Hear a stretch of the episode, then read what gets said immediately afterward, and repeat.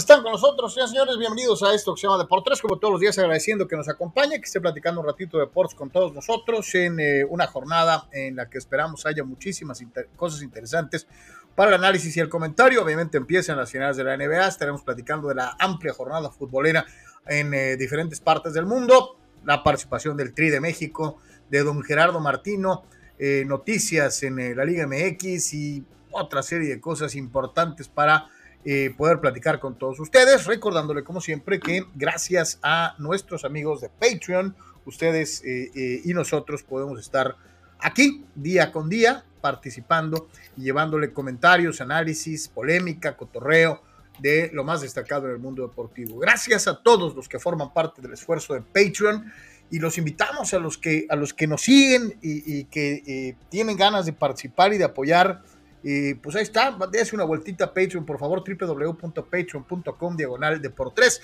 www.patreon.com diagonal de por tres. Hay tres planes de apoyo fijo, una cantidad fija al mes, y hay un apoyo voluntario, ¿no? Para que, pues, órale, chin, chin, hoy no voy a comprar las cheves, hoy le voy a poner a de por tres porque me los chuto todos los días.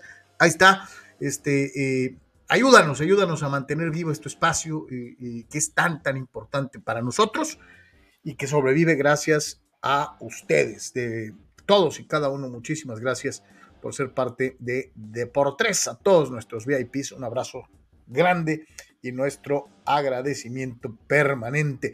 De la misma manera, para todos los amigos que nos hacen favor de acompañarnos en, Facebook, en donde seguimos pirateando los 600, hay que buscar esos 600 que nos faltan. Ayúdenos, eh, eh, spread the word, como dirían por ahí, den a conocer la página, habrá más aficionados al mundo del deporte que puedan participar, que se sumen a este esfuerzo, que conozcan Deportes y que eh, participen en la página de Facebook. Si nos ves habitualmente en YouTube y tienes chance, pues campechaneala, ¿no? Unas veces velo en YouTube, otras veces velo en Facebook. Eh, eh, es importante también el tiempo de reproducción en esa página en particular, en Facebook. Así que échenos la mano con eso por favor, y desde luego, si puedes enviar las famosas estrellas, que son este regalo digital que nos ayuda a generar ingreso, pues mucho, mucho mejor eh, eh, a través de Facebook, el Facebook en eh, Deportes. Así que por favor, para todos, muchísimas gracias. Carnal, saludo con el gusto de siempre y recordándoles a todos nuestros amigos que todas las notas que ven eh, aquí comentadas con nosotros las pueden buscar y leer y ampliarlas en www.deportres.com, nuestro portal oficial. www.deportres.com. Carnal, ¿cómo estás? Saludos, Carlos, saludos a todos, excelente día.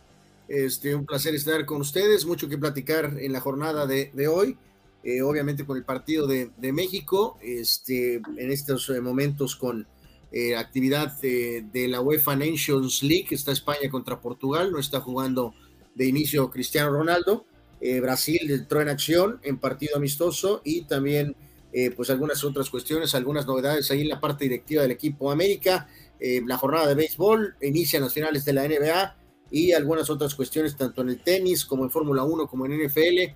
Así que mucho, mucho que platicar con todos ustedes, pendientes de sus comentarios y como siempre agradecerles de manera sincera su respaldo, principalmente en Patreon. Este, si le gusta la forma en la que platicamos, gracias por apoyarnos. Si no lo hace, eh, seriamente considéralo porque realmente necesitamos de su apoyo para poder seguir adelante aquí platicando deportes como nos gusta un ratito. Así que mucho, mucho de qué hablar como siempre, Carlos, y listos este, para, para platicar, ¿no? Ahí está el TikTok, fulanos, TikTok, www.tiktok.com, diagonal arroba Deportes oficial, es el bebé de las redes de Deportes, este, digo ya no es tan bebé, pero pues es el, la más reciente, así que www.tiktok.com diagonal arroba deportres oficial. Visítanos, dale like, follow, lo que sea.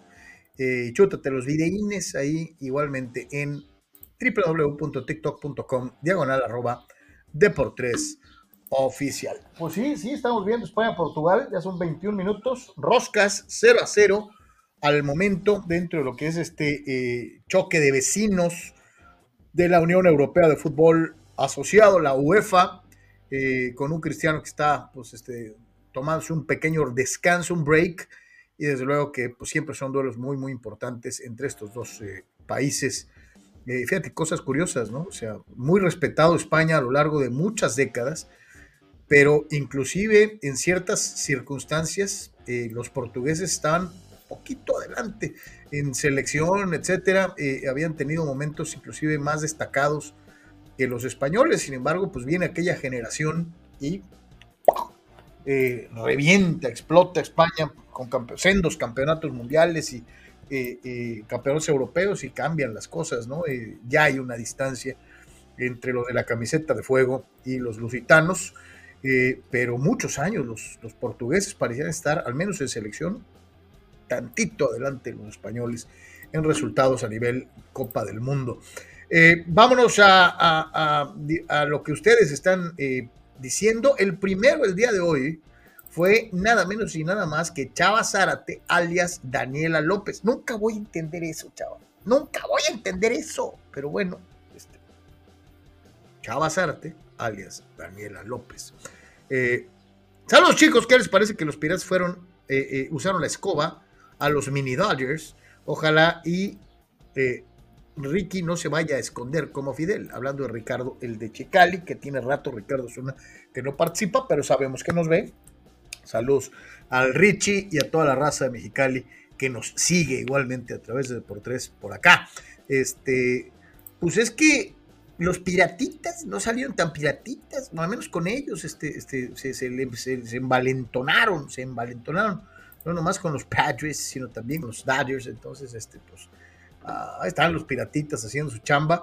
Gato Verde dice, aguas, Anuar, aguas, que Messi jugando así con Argentina y sigan el Mundial, cuidado, porque le quita el balón de oro a tu Alexis Vega francés y a tu Mbappé, dice Gato Gordo, señalando que si Messi llegara a despuntar y pegar la campanada de guiar a Argentina a la consecución del Mundial de Qatar, eh, ensombrecería a Bultemá y al, a Ratatouille. ¿Tú qué piensas de ello?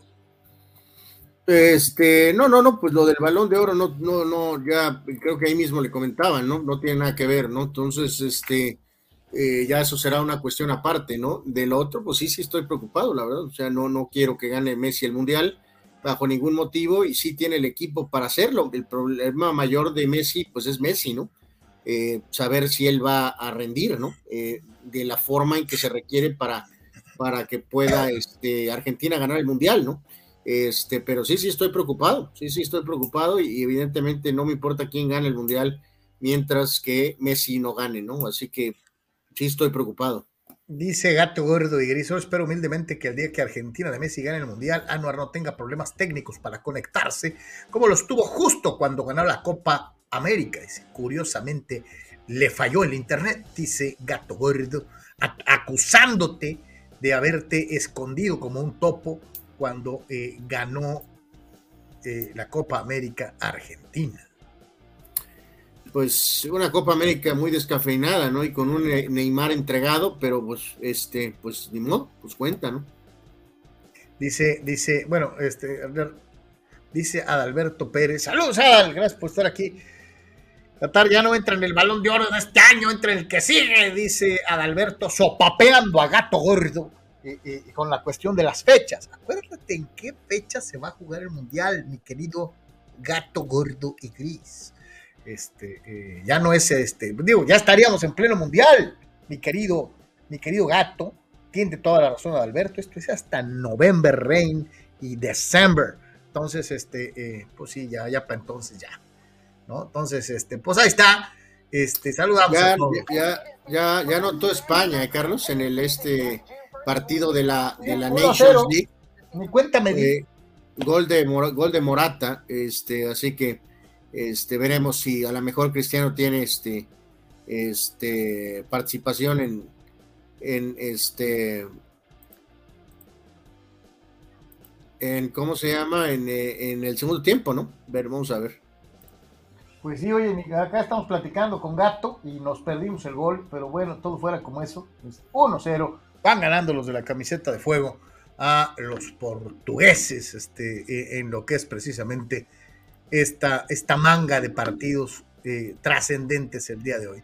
Como trascendente es, desde luego, el inicio de eh, la gran final, el campeón del oeste, Golden State Warriors, en contra de uno de los equipos de más dilatada tradición de enorme perspectiva histórica, favorito de Manny Manny Cepedex, dentro de otras cosas, poseedor de jugadores históricos como Bill Russell, como el propio Larry Bird, eh, Paul Pierce, que muchos dicen que no debería de ponerse en este grupo de, leyendas, pero bueno, pues, fue importante para ganar un título. Este, y ahora pues estos a tratar de hacer su propia, su propia historia. Eh, los Celtics se declaran listos, carnal, para, para empezar a participar en la gran final de la NBA. Sí, aquí yo creo que más que nada es hacer un pequeño par de referencias por equipo, Carlos, de algunas cosas este, interesantes. Este, ya en los últimos días hablamos un poquito de lo colectivo y también de lo individual en, el, en los duelos uno a uno, pero aquí este, un poco enfocarse a Harford, ¿no? El veterano, eh, que este, sobre todo, eh, recordemos, nacido en la República Dominicana, este, fue dos veces campeón con la Universidad de Florida eh, tercero en la selección del draft en 2007, eh, nueve campañas con los Hawks, cinco veces al Juego de Estrellas, regresó a Boston esta campaña después de haber estado en, Filadelfia y Oklahoma y este, teniendo pues, un rol importante este, eh, en la cuestión de, del regreso de Boston a, una final de NBA que no pasaba prácticamente desde el 2010, ¿no? jugando más juegos de playoff 141 eh, sin haber aparecido en una final de NBA, ¿no? Entonces esto se va a acabar el día de hoy. Y también hablábamos del caso curioso de Hartford, Carlos, con los Celtics, que eh, obviamente tendrá un duelo importante ahí con Raymond Green, este, clave para Boston, de cómo fue modificando su carrera. Recordarás que hace unas semanas platicábamos, ¿no? De ser un centro power forward, eh, cómo a lo largo de su carrera fue expandiendo su rango de tiros de tres, ¿no? adaptándose hasta cierto punto al básquetbol moderno, ¿no? Al grado de que se ha convertido en una opción eh, respetable. Eh, así que pues hay que echarle ojo a Al Harford como uno de los jugadores claves, aparte de Brown y de Smart y obviamente de Tatum, el aporte de Harford será definitivo eh, para ver si Celtics puede ser campeón, ¿no? Pero si su historia es muy peculiar y reitero, su evolución como jugador ha sido súper, súper llamativa, ¿no?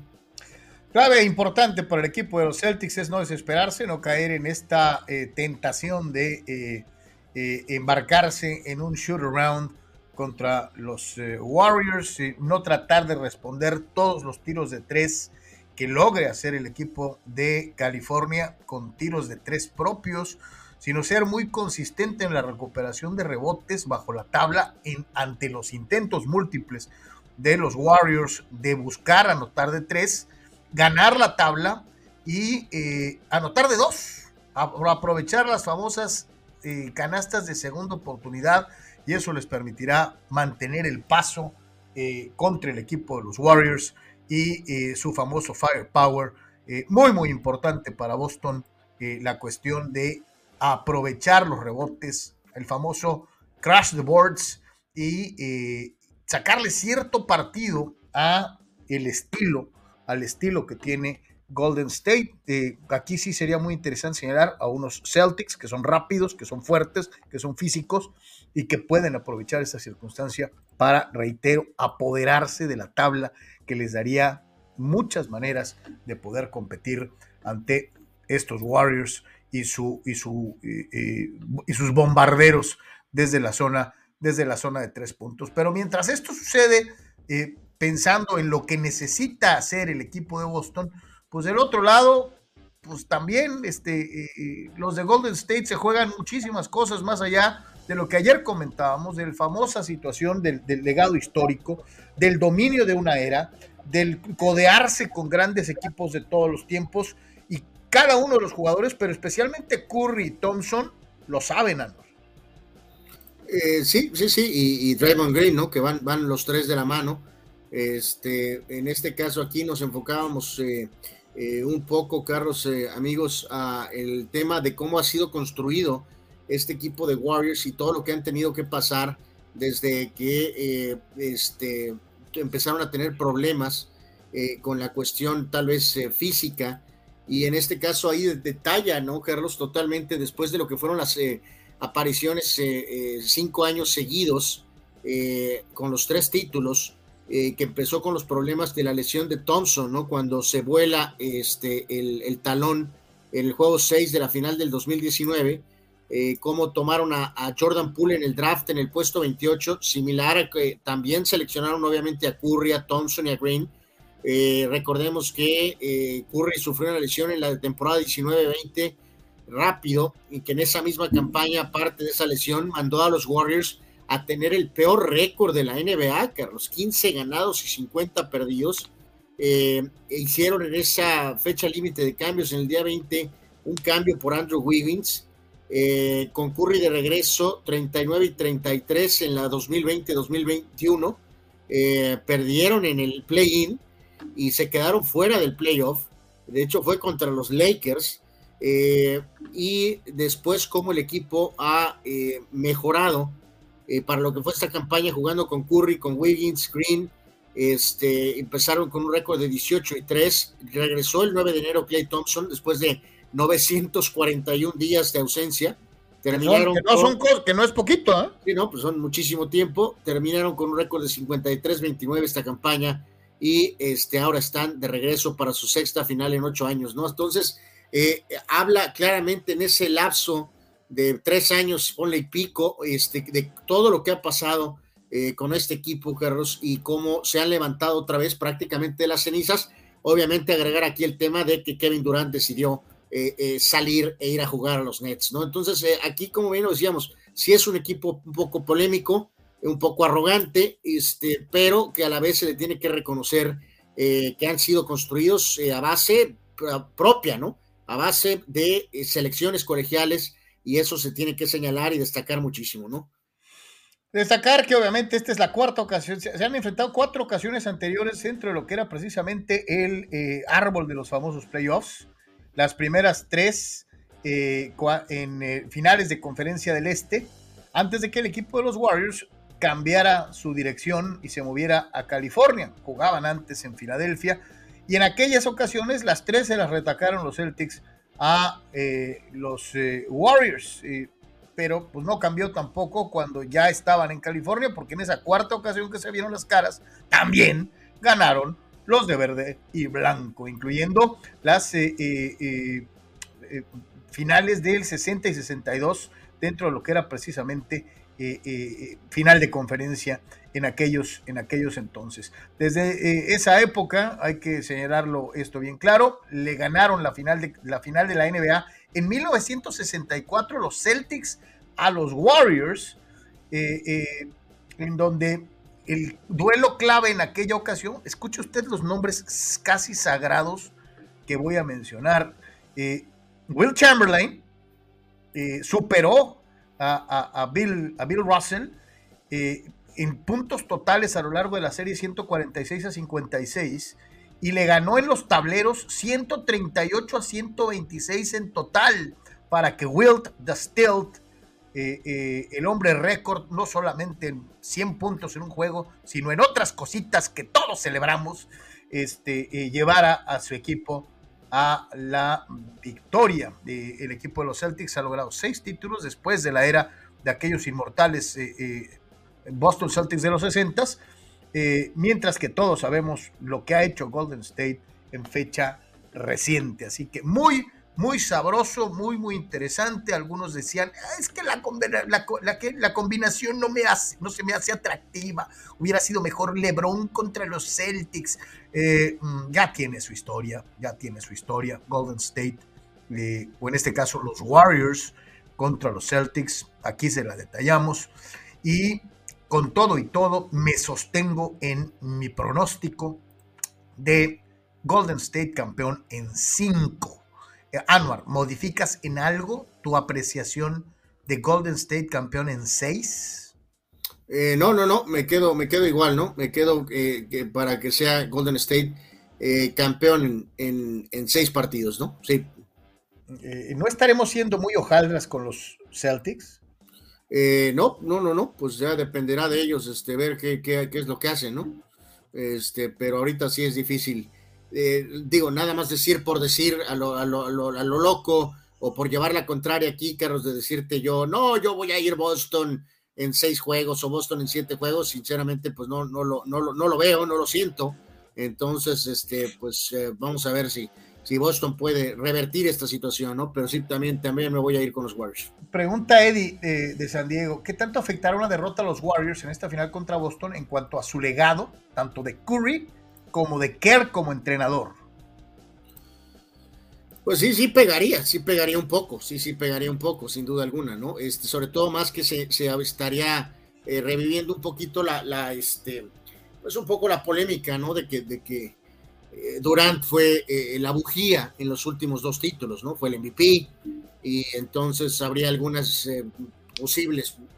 eh, habría, habría comentarios en relación a eso, ¿no? Oye, dejando bien claro que siempre fue el equipo de Curry, aún con Durant ahí, ¿no? Pues sí, Durant siendo claramente el mejor jugador del equipo, o sea, este, pero exactamente, o sea, como figura, como líder, se mantuvo se mantuvo siendo Curry, ¿no? Sin duda alguna, ¿no? Entonces, digo, no, no, no es que acabe con la historia de los Warriors, o sea, el perder con Boston no es, no es como si perdieras con este, eh, pues no sé, Dios, con, con, este... contra los aguacateros, contra los este, aguacateros. Boston, pues su historia pesa de alguna manera, ¿no? Entonces, pero pero eh, sí, sí traería esa conversación un poco, ¿no? Eh, el, el, que aprecia la situación, pero desde el otro lado, del lado contrario, es Jorge Crespo, que nos dice Impresionante lo de estos Warriors. Si ganan esta final, los metemos a la conversación entre las mejores dinastías de todos los tiempos después de los Bulls o en qué lugar los ponemos, dice eh, el buen Jorge.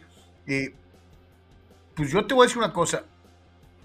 Entraría en la conversación de los Celtics de los 60 de los, eh, de los Lakers de los 80 los Bulls de los 90 y sí se hablaría de un equipo de Golden State o de la mano de estos tres, Curry, Thompson y Green, al margen de los añadidos, de los Durants, de los que sean, como una de las grandes, pensando en, la permanencia de estos tres, en cuántas ocasiones por un título, al margen de las que hayas ganado o perdido. Este, así que sí, sí, mi querido George, sí entraría en la conversación desde mi punto de vista, a la altura de los Spurs, de, de, Duncan, a la altura de los eh, Lakers de Kovishak, eh, sí. Sí. Bueno, prácticamente ya están ahí, ¿no? Pero, pero obviamente reafirmaría, eh, ya sería una cuestión de pues ya empezar a, hacer, hacer rankings, ¿no? Este, de alguna manera, ¿no? Dice Eduardo Sandiego, increíble que aún en la era de los triples no haya nadie, y quizá no habrá, quien rompa la marca de Chamberlain de los famosos 100 puntos. ¿no? Ahorita veíamos los numeritos de, de Wilt, de Stilt, y pues sí, sí está en chino. Digo, todos recordamos ese juego monstruoso de Kobe, eh, y hemos visto varios juegos así brutales y se quedan a 40 puntos, ¿no? De, de, de, los 100, ¿no? Este, sí, sí está del nabo. Fíjate, aunque también hay mucha gente que discute, este, el otro día veía un, programa y alguien decía, digo, hay que recordar que, por ejemplo, en NCAA quitaron los famosos, las clavadas por culpa de Karim, ¿no? Y hay gente que se atreve a decir que si hubieran dejado en colegio, no estoy hablando de NBA, en colegio, que Karim hubiera seguido retacando, sumiendo la bola, como hubiera tenido cuando menos uno o dos juegos de 100 puntos. Pero, pues no entra en, el terreno de la realidad porque en cuanto vieron que nadie podía parar a Karim en colegio, la, se aventaron más de 10 años en la NCAA sin permitir clavadas, por culpa, por culpa de Karim, ¿no? ¿Quién sabe qué hubiera pasado? Eh, dice Jorge, eh, ahora en una simulación estos Warriors tienen para ganarle a una de estas dinastías que mencionaste. Uh, es que es tan difícil. Por ejemplo, pues es que los, los contrastes son, son, son duros, ¿no? Digo, ahí utilizando un poquito más lo que nos ha tocado más de cerca ver, este, variando un poco la edad, muchachos, o sea, eh, con este, eh, claro que tienen chance, porque tienen esa explosividad de, de bombardearte desde el baño. O sea, entonces, alguna de esa fortaleza física que tenían equipos del pasado, pues medio se, se, se, se eh, se pondría a prueba bajo esa situación, ¿no? Claro que les puedes jugar físico y todo lo otro, ¿no? Pero eh, pues a menos que los estés golpeando, Carlos, o sea, no vas a poder evitar que tiren durante todo el, este, el partido, ¿no? Entonces, este, un equipo así tan, tan, tan veloz, por ejemplo, con un Boston de los ochentas, era un equipo relativamente, digo, batallaron mucho con los Lakers, precisamente por ese aspecto físico de ir y venir, ¿no? Con el famoso eh, rompimiento rápido eh, ahora que te enfrentas a un equipo este que no, no es que tengan tanto rompimiento, pero tiene esa explosividad, o sea, sería un test mayor para los Celtics. Yo creo que los Lakers de los 80 sí podrían claramente eh, dictar condiciones porque ese equipo podía jugar de cualquier estilo. Eh, creo que los pistones también, con el factor de intimidación, les causarían muchos problemas a sí, los lo físico, ¿no? Draymond Green, Draymond Green no pasaría del primer cuarto, ¿no?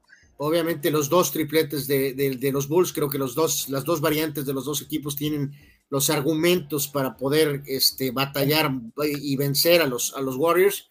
Este, y este, sí, ya más para acá, pues sí creo que Kobe Shaq también evidentemente podrían responder. Eh, la segunda parte de la dinastía de los Spurs con Ginobili y, Parker en su prime también creo que podría evidentemente causarles muchísimos problemas, ¿no? Entonces, de los equipos de nuestra era, a lo mejor el que más creo que broncas tendría sería posiblemente Boston, ¿no? Pero con esto te contesto, o sea, no puedo poner a los Warriors ni con, eh, ni, con el título que podrían ganar ahorita. No los podría poner por encima ni de los Lakers de los 80s, Pistones, Bulls, eh, Spurs y eh, Lakers, este, recientes, o sea. y lo que te digo, de los Celtics de los 60 no podemos opinar porque era otro básquetbol, ¿no? Pues no había tiros de tres. Era otro, era otro este, básquetbol, era, era, era, un poco distinto. no había este, tiros de tres, se podía jugar abajo de la canasta permanentemente con el famoso crash boards, o sea, eh, eh, en fin, era, una, era otro básquetbol, ¿no? Era una cosa completamente diferente. Eh, vamos a escuchar a el buen Dani Pérez Vega con su comentario respecto a la final NBA. Adelante, Dani. ¿Qué tal para comentar las finales de NBA que, que inician el día de hoy? Yo previamente había comentado que, que se podía definir pronto esta serie a favor de Golden State. Sin embargo, ya viéndolo un poco más detallado y con calma, creo que va a ser una serie más pareja de lo que muchos esperamos. Creo que se puede ir a 6 o 7. Eh, sobre todo estuve revisando las estadísticas de, de Marcus Smart defendiendo a, a Curry en los duelos previos que han tenido lo ha limitado a un 35% de tiros de campo y 30% en triples, ¿no? Lo cual si logra hacerlo de forma consistente en la serie, pues va a ser clave, ¿no? Para que, para que Boston eh, pueda competir. Y obviamente los otros duelos, este, Tatum, Wiggins, creo que pues obviamente tiene la ventaja este Tatum. Y el otro duelo que será clave sería el de, el de Jalen Brown contra Clay Thompson, que definitivamente ya no es el mismo de hace algunos años, sobre todo a nivel defensivo, que ya, eh, sobre todo después de la lesión, ya es un poco más lento, ya sus movimientos laterales no son los mismos, entonces creo que va a batallar bastante en esta, en esta serie para defender a, a, un joven este, y habilidoso este, Brown, que, que, sí pierde muchos balones, pero, pero aún así puede atacar el aro con, con mucha consistencia, ¿no? Y, y obviamente el otro duelo interesante va a ser el de Draymond Green con Collar Harford ¿no? en, los, en los tableros, ¿no? Pero, pero esperemos que, que responda esta serie y que sean juegos muy, muy parejos. Es una situación verdaderamente importante y qué bueno que citaste los juegos inmediatos entre los dos en fecha reciente. Y es verdad, eh, el buen trabajo defensivo limitó al equipo de Golden State desde atrás del arco a menos del 30% de efectividad. Este, o sea, sí usaron muy bien su trabajo defensivo y reiterar lo que yo les mencionaba, ¿no? el famoso tumbarles eh, los tableros.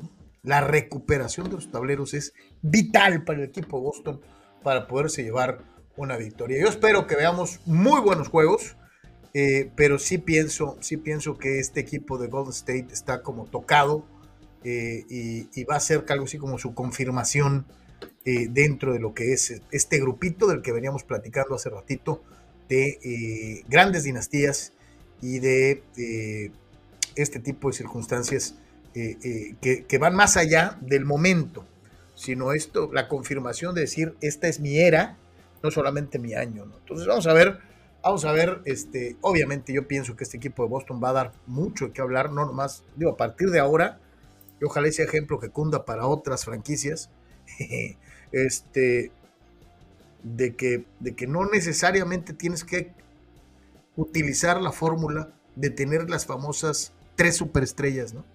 Este, de, sino de armar equipos competitivos desde abajo, ¿no? Que eso es muy, muy importante.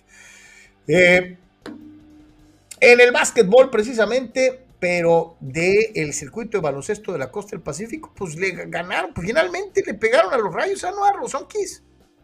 Sí, sí, sí, ganaron, ganaron los eh, Sonkis eh, de Tijuana, eh, básicamente cerrando su rol este, regular en su casa, en el auditorio, ganaron 87 a 67, habían iniciado ahí con una desventaja, pero después le dieron la vuelta para pues prácticamente ganar de manera clara y convincente. Este, Marvin Cairo y Alex Williams con 20 puntos, en el caso de Iván Montaño tuvo 16, mientras que Hallowell anotó 17 para Hermosillo, ¿no? Como habíamos platicado ya ayer, van a cerrar sus últimos dos partidos de esta corta temporada de Cibacopa en enfrentando a los Astros de Jalisco viernes y sábado y pues ya ahí se sabrá este obviamente cómo queda toda la situación de las posiciones para los este duelos de postemporada de Zonkis ahorita tiene 9 y 7 misma marca que el mismo equipo de Hermosillo que la quinteta de Hermosillo de Mochis y también de Obregón. Los líderes de esta segunda vuelta han sido Jalisco eh, y este, comparte ahí lo que es la parte de liderato, ¿no? Con 10 ganados y 6 perdidos. Entonces, eh, pues vamos a ver, Carlos, ¿no? Si puede ser eh, una situación donde pues veamos algo contra Jalisco, ¿no? Que a lo mejor pueda darnos un club de, de si este equipo de veras puede medio a lo mejor prender el switch o enracharse en, los playoffs de la Cibacopa, ¿no? Este, ahorita. Que, eso es lo que te iba a decir, oye, qué forma de te, toca cerrar bailando con la más fea, ¿no? Digo, el que pues, te ha, pues el que te ha pintado la cara prácticamente todo el torneo, como es el caso del favorito para campeonar Astros, y te toca cerrar con ellos eh, eh, eh, con un montón de equipos empatados en los, en los lugares de abajo, ¿no? pues sí, a ver si pueden, este, pues vamos a pensar, dividir de alguna manera y sobre todo cómo juegan, cómo están los marcadores, reitero, para ver quién te toca en el playoff y este, en dónde quedaste a final de cuentas. la cosa es esta, Garo, si por ejemplo ahí cierran perdiendo estos dos juegos, pues vas a tenerse más bravo, ¿no? Porque a lo mejor se pueden topar o sea, se van a topar pues más, a más, más a, rivales de arriba, a los de más arriba, ¿no? Entonces, aunque, no te toque eh, Astros de inicio. Pues sí, supongo, ¿no? Pues es una temporada así, de un poco de transición, pero bueno, pues la expectativa aquí de Sonkis es de tratar de ser campeón cada torneo, eh, similar a lo que tiene este, Toros como, como mentalidad en el base, eh, no en el fútbol, pero sí se supone que la, la idea en, el, en cada quien en su nivel en el básquet de Sonkis y en el base de Toros es campeonato, o si no, no se le los objetivos, ¿no? Entonces, eh, vamos a ver qué pasa con, con Sonkis. Oye, soy medio gacho, digo, parece, Lalo, que estás hablando de la Liga MX, cabrón, o sea, este, te lo digo en buena onda, este, pero, pero también te, te la concedo, Lalo, te la concedo completita porque tienes hasta cierto punto razón, y lo dice, algo que puede influir en esta final sería en qué forma van a pitar las faltas y qué tanto esto podría afectar el juego físico de Boston, hablando de los Celtics y esta situación que les mencionamos de pelear los tableros, de, tratar de ganar las tablas, ¿no? Eh, tú le das, este, y dice Jorge, ¿no? Muy de acuerdo con Eddie, tanto juego físico, ¿qué tanto juego físico permitirán los árbitros? Es algo que será muy importante en la serie, dice Jorge, eh, respaldando también la teoría de Eduardo. Eh, yo no quisiera pensar en que el arbitraje vaya a gravitar en algo, pero no puedo dejar de pensar en, esto que ustedes exponen. Eh, porque sí, creo que mucho del éxito de Boston para competir radica en esto que les he venido diciendo, que es la famosa, la famosa tabla, ¿no? Entonces, híjole, ¿tú cómo ves eso? No, no, no, pues sí, pues esperemos que los dejen jugar, ¿no? Que los dejen jugar este, de, alguna, de alguna manera, ¿no? Este, digo, los Warriors no se crean, también tienen su, su, tema, Carlos, por el tema, por la cuestión de, de, Draymond Green, ¿no? O sea, eh, vamos a ver qué tanto alineamiento hay para él, para sus métodos, para que está hablando todo el partido y eh, cuánto le toleran los reclamos. Eh, entonces, también ese es un detalle a seguir por parte de los, de los mismos Warriors, ¿no? Este... Eduardo, Eduardo de San Diego, nos muestra su verdadera cara, Anuar Yeme, su verdadera cara. Yo estoy preocupado, pero por Shakira, dice el fulano. eh, y grita descaradamente, ya tenemos el camino libre. ¿Crees de Eh, veras que se no, acaba pues la era Shakiro con Shakira? Imagínate lo que se requiere para tener una relación con Shakira, ¿no? O sea que, uf, eh, buena suerte, ¿no? Good luck. Hartos billetazos, mi querido Eduardo, este, pero bueno, este, te, te- te- te la compro, fulano, porque sí, este, eh, tu preocupación es legítima con la querida Shakira de Colombia, pero bueno, este, dice Ruseyer, ¿ya se puede apoyar aquí en YouTube o para cuándo? En YouTube no, todavía no, porque los de Google, a ver, digo, a ver cuándo quieren, ¿no? Este, Eh, pues sí, esperando. vamos a tratar de ver cómo podemos, a ver si podemos restablecer eso este, a la brevedad. Estamos- ya estamos, de hecho, el trámite ya está hecho, nomás falta que ellos respondan, ¿no? Entonces, mi querido Raúl, te recomendamos que si de veras quieres echar la mano a Deportes, lo hagas en Facebook, por favor, por, por favor. Eh, dice Jorge, todos los Messi lovers esperando que gane el Mundial para ponerlo enfrente de Maradona y Pelé, dice, ya están como los lebroneros, ¿no? Que quieren que gane otra para que decir, es mejor que Jordan, este, este, eh, pues sí, sí, y hasta cierto punto, y te la compro, mi George. Yo también percibo esa situación de, híjole, tiene que ganar un mundial para poderlo poner al menos contra Maradona, ¿no? Este, Sí, sí, el problema es que ya, ya, ya, ya lo hacen, Carlos. Imagínate ahora con lo del mundial, pues evidentemente, este, pues van a decir, este, sí. eh, pero bueno, eh, eh, Carlos, un segundo, me, re- me reincorporo en un segundo. Ok. Dice nuestro carnal, dale rebaño. Dice, no voy a dar spoilers, pero Jurassic World también se sube al tren. Dice, ayer confirmé que vivimos una era de fan service. Les pregunto, ¿se murió la creatividad? Dice, ¿cómo jugará el Madrid con Rudiger y Alaba eh, eh, eh, ahí? Pues ahorita lo vamos a platicar precisamente, ahorita que lleguemos a esa nota, mi querido Dale rebaño. Dice Fidel Ortiz, mi pregunta es la siguiente. ¿Cuáles son los argumentos para mantener a una plaza comparsa en lo deportivo como Alebrijes de Oaxaca? Que no tiene ningún apoyo del gobierno de dicho estado y con la eterna promesa de una remodelación del estadito que no llegará nunca. Desde que habla, ah, desde que había censo, ha quedado demostrado que Oaxaca es una plaza resultadista, vende espejos y sin aspiraciones de buscar tener Liga MX, sea vía deportivo, compra de franquicia. Fidel, Primero la agarraste con Acapulco, cabrón. Y luego después ya le cambiaste de objetivo y ahora ya es Oaxaca. Ah, no, perdón. La agarraste con Veracruz Machín. Por cierto, tu carnal, el fantasma, acaba de sacar una, una investigación una entrevista con Fidel Curi. Muy, muy interesante. Si tienen chance, busquen al fantasma ahí en récord. Está, está, está buena la, la pieza. Hasta José Ra lo felicitó ayer, imagínense. Bueno, este, Bueno, bueno, de dar, eh, agregar a eso del mentado fantasma, Carlos, que habla con Curi, ¿no? sí, Y sí, sí. Eh, Curi dice que no, no hubo valor de la prensa normal para eh, difundir sus eh, No, y le opiniones. pone pelos y señales, ¿no? Diciendo que había presentado pruebas públicamente en ESPN y que se negaron a ponerlas, ¿no? Exacto, entonces supuestamente José Ra, a lo mejor demostrando su supuesta independencia y apoyo al periodismo, eh, eh, comparte, ¿no? Creo que el artículo del, del, fantasma, ¿no? Entonces, este... No, le puso muy buena investigación, felicidades, ¿no? O sea, pues, qué bueno. Entonces, este, pues ahí está mi querido Fidel. Ahora el objetivo de tus misiles parece ser, son los alebrijes de Oaxaca. Este, pero bueno, este, pues yo no veo a Oaxaca.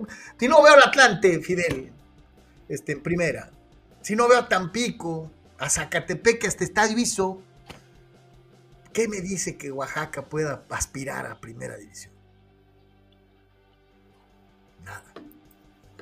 Dice Eduardo, eh, yo tengo ese mismo presentimiento que tenía con Jordan y Phil Jackson en las finales de los Warriors y Stephen Curry, dice. No sé si ustedes sentían lo mismo en ese tiempo, pero con Jordan yo nunca dudé de que fuera a ganar, ¿no? Pues yo no sé si sea presentimiento o no, pero yo sí veo más fuerte a Golden State, ¿no? Este, Los padres de San Diego Pero, de pues, bueno. Mazara, este dice por acá, Eh, mí, dice Jorge, ah bueno, no, más bien acá. Entonces vamos a, vamos a, a- vamos a brincar del básquet.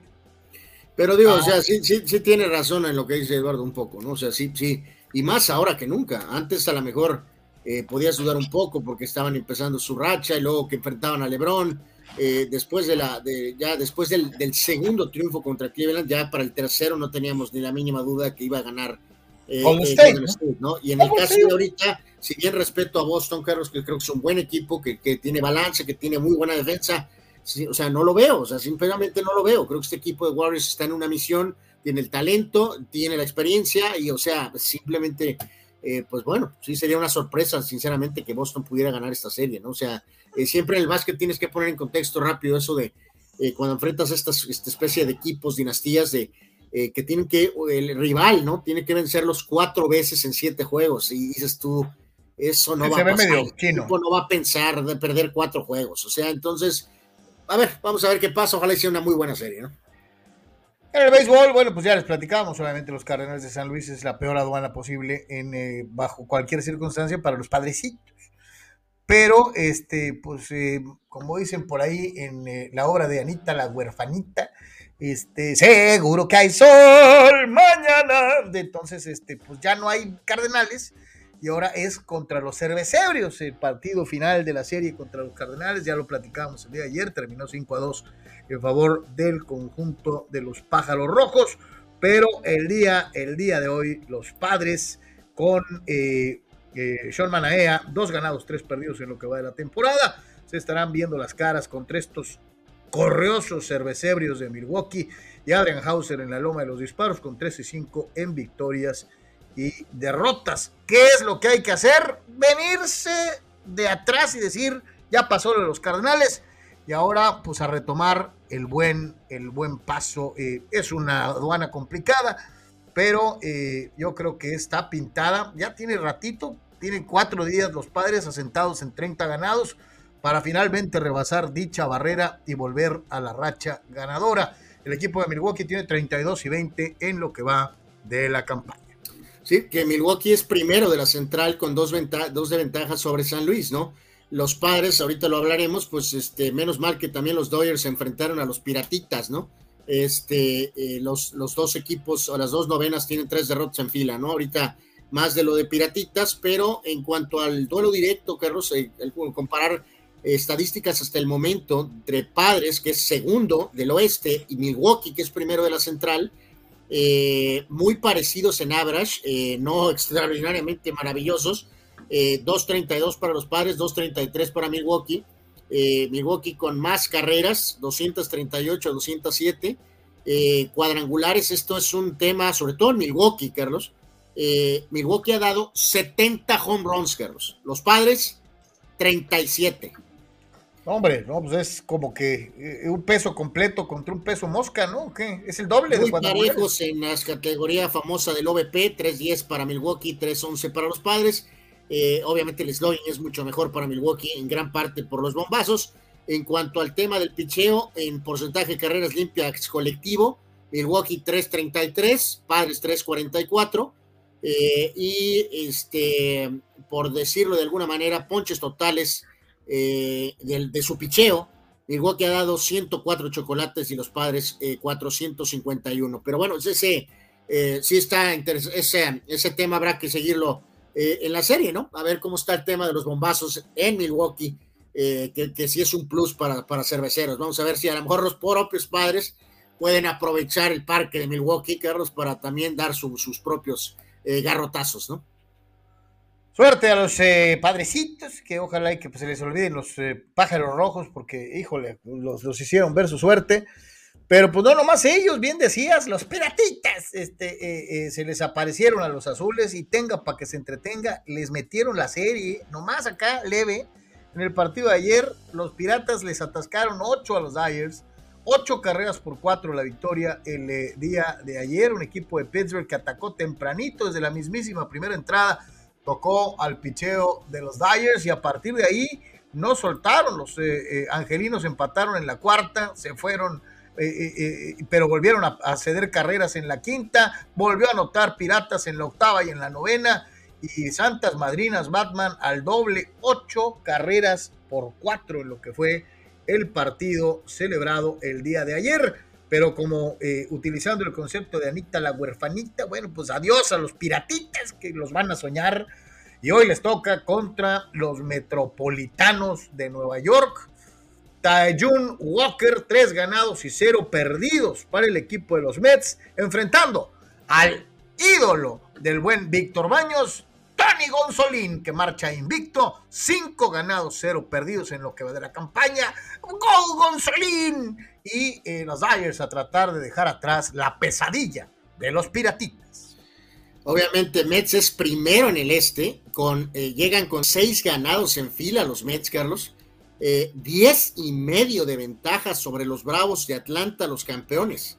Qué loco, O sea, ¿no? brutal, eh, hasta el momento, y reiterando, sin Jacob de Groom, con Scherzer que cayó prácticamente hace un par de semanas, o sea, eh, entonces eh, lo que está haciendo Showalter con el resto de la, del roster, pues es evidentemente hasta este punto muy, muy destacado. Eh, seis en fila, ocho y dos en los últimos diez para los eh, Mets. Y fíjate, comparando entonces al primero del este de la Nacional contra el primero de la oeste, ahorita que dábamos estos datitos de, de lo, los padres con, con los Brewers, en el caso de los eh, Mets bateando 268 general, Do- Dodgers 253, en el tema este de carreras anotadas prácticamente iguales, Dodgers 274 y Mets 271. Eh, lo de los home runs un poco más parejo que lo que fue lo de Milwaukee y Padres. Eh, Dodgers ha conectado 60 home runs, Mets 47. Y eh, el tema aquí es, eh, pues, eh, obviamente, Dodgers 287 colectivo en cuanto a porcentaje de carreras limpias, a pesar de las derrotas ante Piratitas, y los Mets 363 de efectividad, ¿no? Así que bueno, pues, está muy sabroso el eh, pero obviamente los Mets llegan, este, pues en fuego, Carlos, jugando tremenda pelota, reitero, seis en fila, y los Dodgers perdiendo tres Oye, consecutivos en, ante en- Nueva York pueden estar contentos hasta cierto punto, No, no, ¿no? está muy, deben estar muy contentos, sinceramente. Buen trabajo de los Yankees y ahora los, los Mets que empezaron muy bien y luego se clavaron un poquito y ya volvieron a agarrar vuelo. Los, los, los Mets tienen 35 victorias, ¿no? Y- y por 33 de los Dyers eh, en lo que va eh, de la temporada. Así que en Nueva York pues, están de plácemes porque cualquiera de los dos lados lo está haciendo muy, muy bien. A tal grado, eh, carnal, que, eh, bueno, pues este, eh, los, sus dos equipos están en primer lugar, ¿no? Sí, sí, totalmente. No reiterar el horario de los partidos de Milwaukee en casa ante Padres es a las 4:40 tiempo en nuestra región y el juego de Dodgers Mets es en Dodger Stadium a las 7:10 de la noche. Ah, no, arme en esta, nuestra por favor. Breaking news. Eh, está patrocinada por Eduardo de San Diego. Ryan Fitzpatrick se retira. La NFL tiembla. Fitzmagic se va al cagajo. Eh, bu- bueno, eh, muchísimas gracias a Lalo, por supuesto. Eh, ya en este sentido, este, pues lo teníamos contemplado, pero para la parte final, pero pues bueno, ya que lo mencionaste, pues entonces va de una vez, ¿no? Este, Fitzmagic y su barba al estilo CC Top. Sí, eh, un coreback decente, Carlos, que eh, adquirió mucha fa jugó como con 800 equipos, este, decente coreback, que en los últimos años entendió el concepto ese rodmaniano, Carlos, eh, de, de Conor McGregor, de, de vender una imagen, ¿no? De que si eres una persona normal, tus posibilidades de llamar la atención, a lo mejor generar sponsors, a lo mejor generar más patrocinios, más atención, es pro- probable, ¿no? Entonces, de ser una persona normal, se convirtió en esto, ¿no? En ese personaje barbón y los lentes y echándole acá este estilacho y, logró una atención que nunca llegó a, a tener por su rendimiento. Reitero, un buen coreback, pero, pero, pero nada, nada tampoco del otro mundo, ¿no? Entonces, creo que eso es lo que yo más destaco de la última etapa de Fitzmagic, Carlos, eh, recordado por excelentes inicios de campaña, pero también desplomes monumentales en eh, rectas finales de temporada, ¿no? Entonces. Anuar, ¿me pues, puedes explicar, por favor? eh, eh, el que hizo el, el- el- el- el- el gráfico del lado derecho es su hermano o, o- o- o un primo segundo. ¿Cómo que Enjoy Your Retirement? ¿King? ¿Neta King?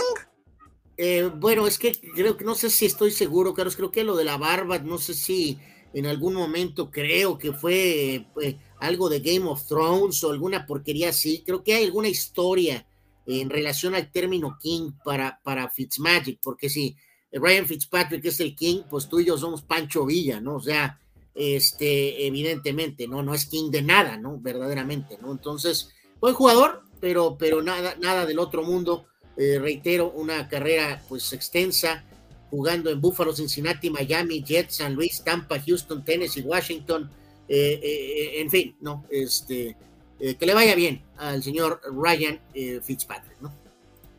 Híjole, le acaban de robar una mano de Portugal en el área a España, ¿no? Del tamaño del mendigo estadio. Era un penal así, tipo Liga MX, y el árbitro estaba como a tres pasos y le dio frío no la marcó, ¿no? Este, increíble, pero bueno, así pasa cuando sucede.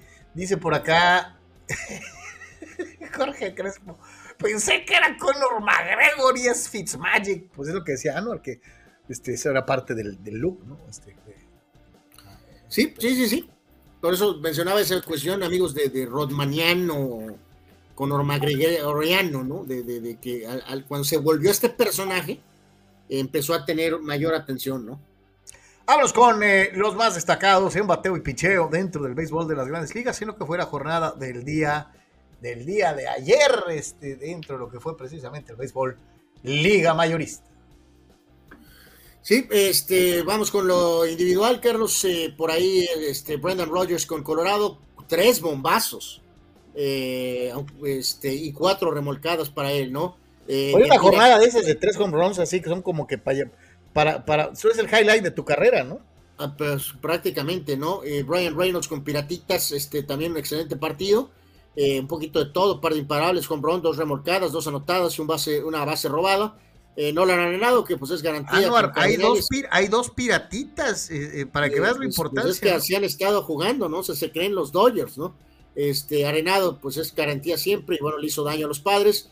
Y, y Chisholm Jr. con Miami también buen partido, cuatro remolcadas, como fue el caso de Castro con Piratitas, que tuvo cuatro carreras impulsadas y también el bombazo, ¿no?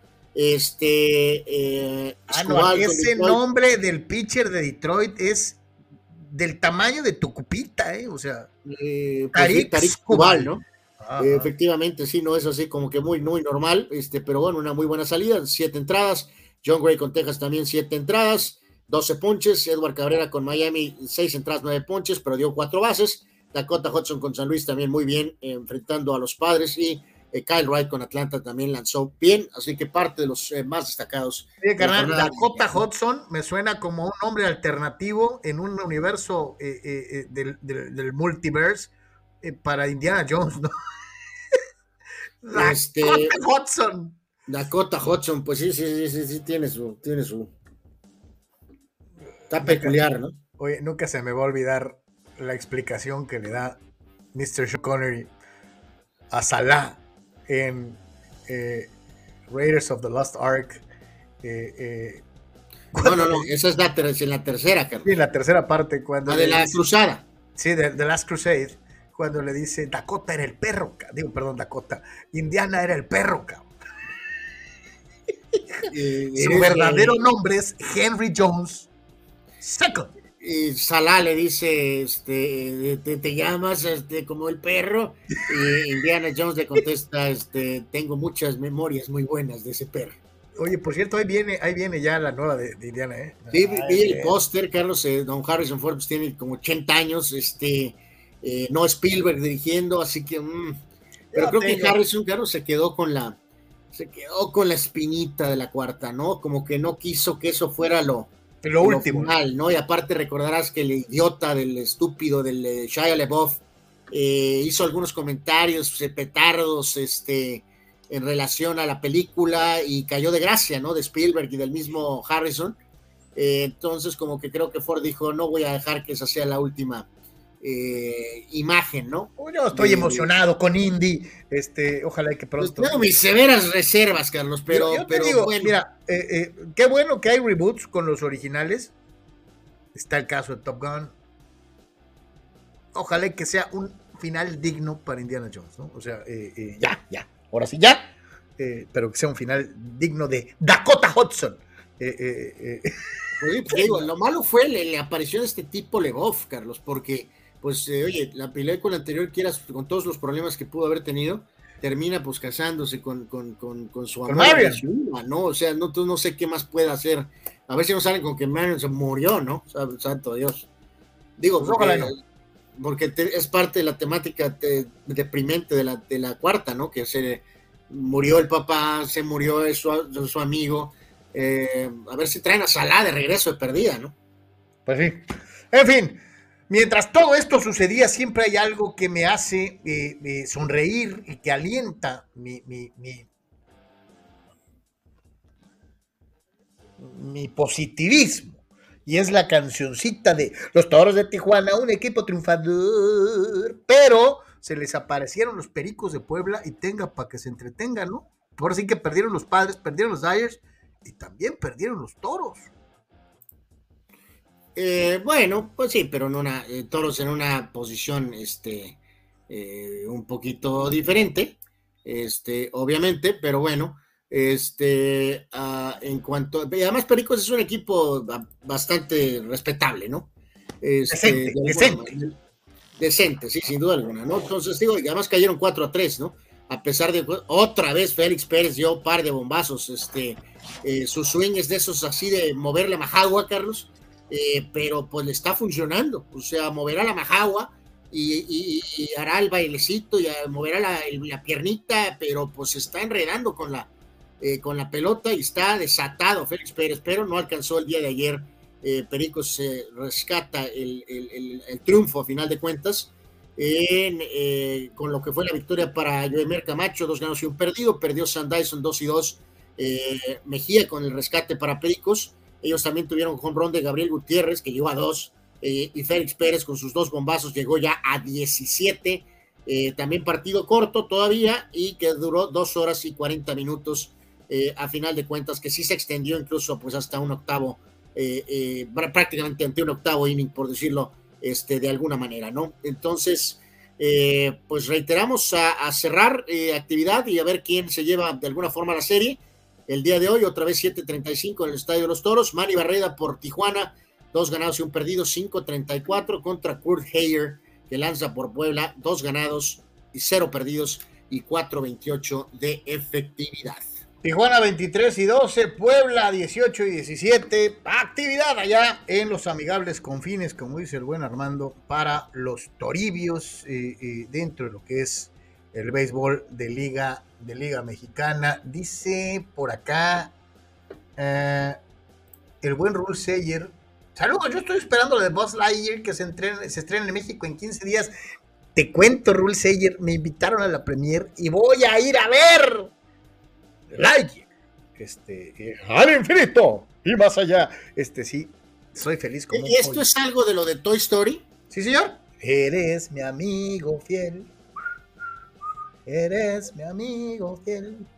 Eh, no he visto ninguna de Toy Story, no pienso verlas. ¿Qué te pasa, fulano? Es lo mismo que el Rey León y es lo mismo que muchas otras. ¿Sabes cuántas vi de Harry Potter, Carlos? Cero. Bueno, de Harry Potter me vale, pero, pero de Toy Story, carnal, no, te- por el amor de Dios, hazte un favor y velas. La primera, la original, la primera, por favor, Bueno, vela. mejor lo consideraré, tal vez.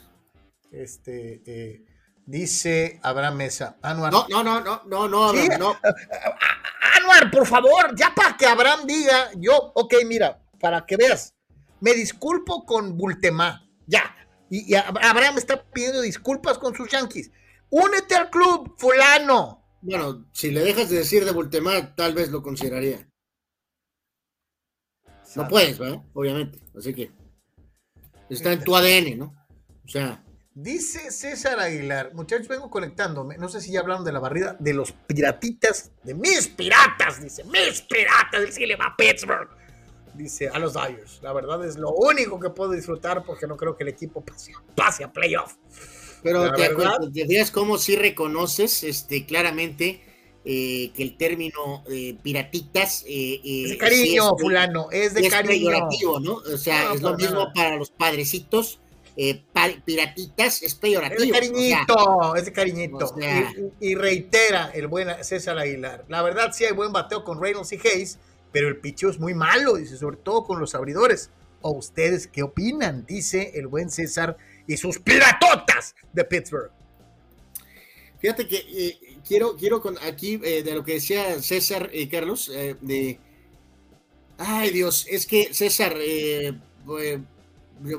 a hacer un show realmente de películas entonces, ese plano, este, eh, a ver si lo hacemos eh, pr- pronto, este, eh, porque cuando hay novedades, la- los fan bases, Carlos, empiezan a dar guerra y a, rechazar, ¿no? Poco lo vimos con Star Wars, dale rebaño, César. O sea, por una razón, o sea, critican que no cambian personajes y luego cuando los cambian, quieren a los de anteriores, anteriores, ¿no? O sea, nunca les Espérame, luego los traen y dicen que están viejos y que les, los echaron a perder, ¿no? Eh, exacto, o sea, yo, yo no creo que, sinceramente lo digo, sea fanservice traer a- al grupo original, ¿no? O sea, a diferencia de Star Wars, que está en una especie de diferente época de años y que está en un mundo esto, y aunque en, en Jurassic Park, evidentemente hay dinosaurios, que no hay dinosaurios, este, eh, creo que no tengo problema, Carlos, en incorporar a la, porque está muy claro que no es otra historia, ¿no? Como tú dijiste, en Jurassic Park no, no fue un, un nuevo un, un nuevo eh, timeline, por decirlo, ¿no? O sea, nunca jamás se dijo No, es eso. un ¿no? consecutivo, aunque las ante- dos anteriores son muy malas o, o malitas. No, bueno, no, la, la primera es buena de las nuevas, Carlos, por favor. Mm, La segunda sí, sí tiene problemas severos, pero la primera a mí me gustó mucho de la segunda trilogía. Entonces, el que ahora se incorporen los personajes clásicos de Jurassic Park no me parece fanservice, me parece algo hasta eh, normal, hasta algo bueno, ¿no? Hasta cierto punto. Ya cierran decentemente, como dirían en mi rancho. Manuel Cepeda, alias Cepedex, querido amigo, cinéfilo, se suma a este clamor e incredulidad. Anor Yeme no ha visto una sola de Toy Story. Es broma, ¿verdad? Y No, no su es broma. Y ve su carita, su carita. No, no es broma. Y también aquí eh, dice Gabriel Ortega, ¿quién se robó el niño que debería estar dentro de Anor? Eh, sí, eh, efectivamente, este, cuando hay una escena en una película que por cierto también es en este, en el escape Alcatraz, Carlos, Yep. y le preguntan al personaje de Clint Eastwood, eh, porque uno de sus compinches eh, recibe la visita para, ah, no, dice que es su cumpleaños. Y entonces eh, le pregunta al personaje de Eastwood, ¿cuál es tu cumpleaños? Dice, y el personaje de Eastwood dice, no me acuerdo. Y el, el compinche le dice, bueno, ¿qué clase de niñez tuviste, compadre? O sea, y le dice Clint Eastwood, short. No Short. estoy tan dramático como el personaje del señor Eastwood, pero este, Ah, no, tienes que ver Toy Story, maldita sea. a lo mejor estaba viendo otro tipo de películas que no eran precisamente Toy Story. Es muy buena Toy Story. Este, Está bien, voy a considerar ver la 1. Nada más me Ah, no, comprometo a la es, 1. es un clásico de la animación. Voy a tratar de ver la 1. No garantizo absolutamente nada, eh, pero voy a tratar de ver la 1. Te va a gustar, fulano. Ahora al resto de los resultados en la Liga Mexicana de Béisbol. Ya hablábamos de los Toros de Tijuana, un equipo triunfante. Pero ¿cómo le ha ido a otros? Como es el caso de los Pingos y todos los demás. La Liga Mexicana que cambia de managers y los luego se contratan en otros equipos como si fuera a cambiar calcetines. Eh, en la jornada de ayer, doble partido entre Tecolotes y Guerreros de Oaxaca. El primero lo ganó Tecolotes 4 a 2 y el segundo también, 6 a 3. Obviamente Tecolotes eh, sigue manteniendo su buen paso en la parte alta de la zona norte. Victoria de Monclova 5 a 3 ante el Águila. 5 de la Furia Azul en los primeros dos episodios para dictar el camino. Victoria también de Algodonero 6 a 3 ante Rieleros. Paliza se llevaron los pobres mariachis ante Generales 17 a 8. Eh, recibió el pobre picheo de mariachis 20 imparables. Eh, Sultanes cayó ante Zaraperos. No me 3 digas, a Álvaro, 2. duró cuatro horas el juego. No, no tanto, porque pues este, acuérdate que era un partido corto. Ah, sí, Eh. Sí. Tigres vapuleó a los Bravos de León 15 carreras a 6. Diablos eh, y el equipo de Olmecas de plano no han podido jugar por el tema de la lluvia. Mismo caso que aconteció con Leones y los Piratas de Campeche. Eh, ya mencionabas algo, Carlos, pero lo reafirmo. Eh, primer lugar en el norte, Tecolotes, con cuatro y medio de ventaja sobre Tijuana, que también tiene cinco de ventaja sobre Monclova, que es el tercer lugar. Y en la zona sur, Tabasco sigue al frente primero, Tigres está segundo, increíble, Tigres está segundo con 20 ganados y 16 perdidos. Y luego están Veracruz y Puebla. El México está quinto y León sexto. Yucatán sigue ahorita sin estar en puestos de calificación. Oye, de los equipos, así nomás a ojo de buen cubero, de los equipos que cambiaron manager, ¿notas alguno que medio se haya zarandeado Pues, el eh, arbolito? a lo mejor un poquito Monclova, Carlos. Monclova probablemente con el Coyote. Eh, es probable que es el que está ahorita haciendo el, a lo mejor el movimiento. Eh, sí. Este, también Saltillo un poquito, y a lo mejor hay, hay alguna reacción. Eh, pero creo, creo que probablemente Monclova no es el que ha reaccionado ahorita tras la corrida de toros, ¿no? Que hubo masiva. Así que bueno, pues ahí está más o menos la actividad y los resultados completos dentro de lo que fue la jornada en la Liga Mexicana de Béisbol, eh, eh, dentro de lo que es precisamente ayer, hoy, hoy continúa la actividad en eh, diferentes frentes para que, bueno, pues lo siga de una u otra manera. Y nos vamos con más participación de nuestros queridos amigos. Dice por acá. Mm, Luis Ustaita dice, hablando de escape de Alcatraz, de escaparse de Alcatraz, la última vez que fui al cine, miré la clásica La Roca con Nico Jaula. Es cierto, con Nico Jaula, Nicolás Cage, que tiene rato haciendo cualquier cantidad de churros.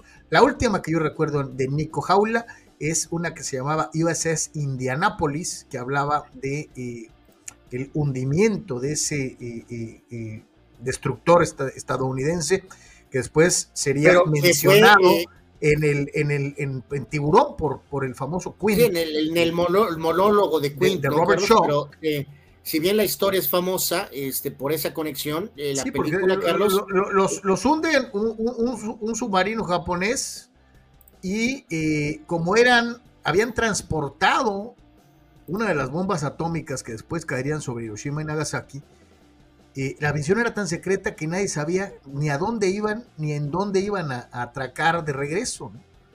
Y fue un verdadero cuento porque dejaron a los marinos, después de ser hundidos, cuatro días o tres días en alta mar, donde fueron masacrados por tiburones.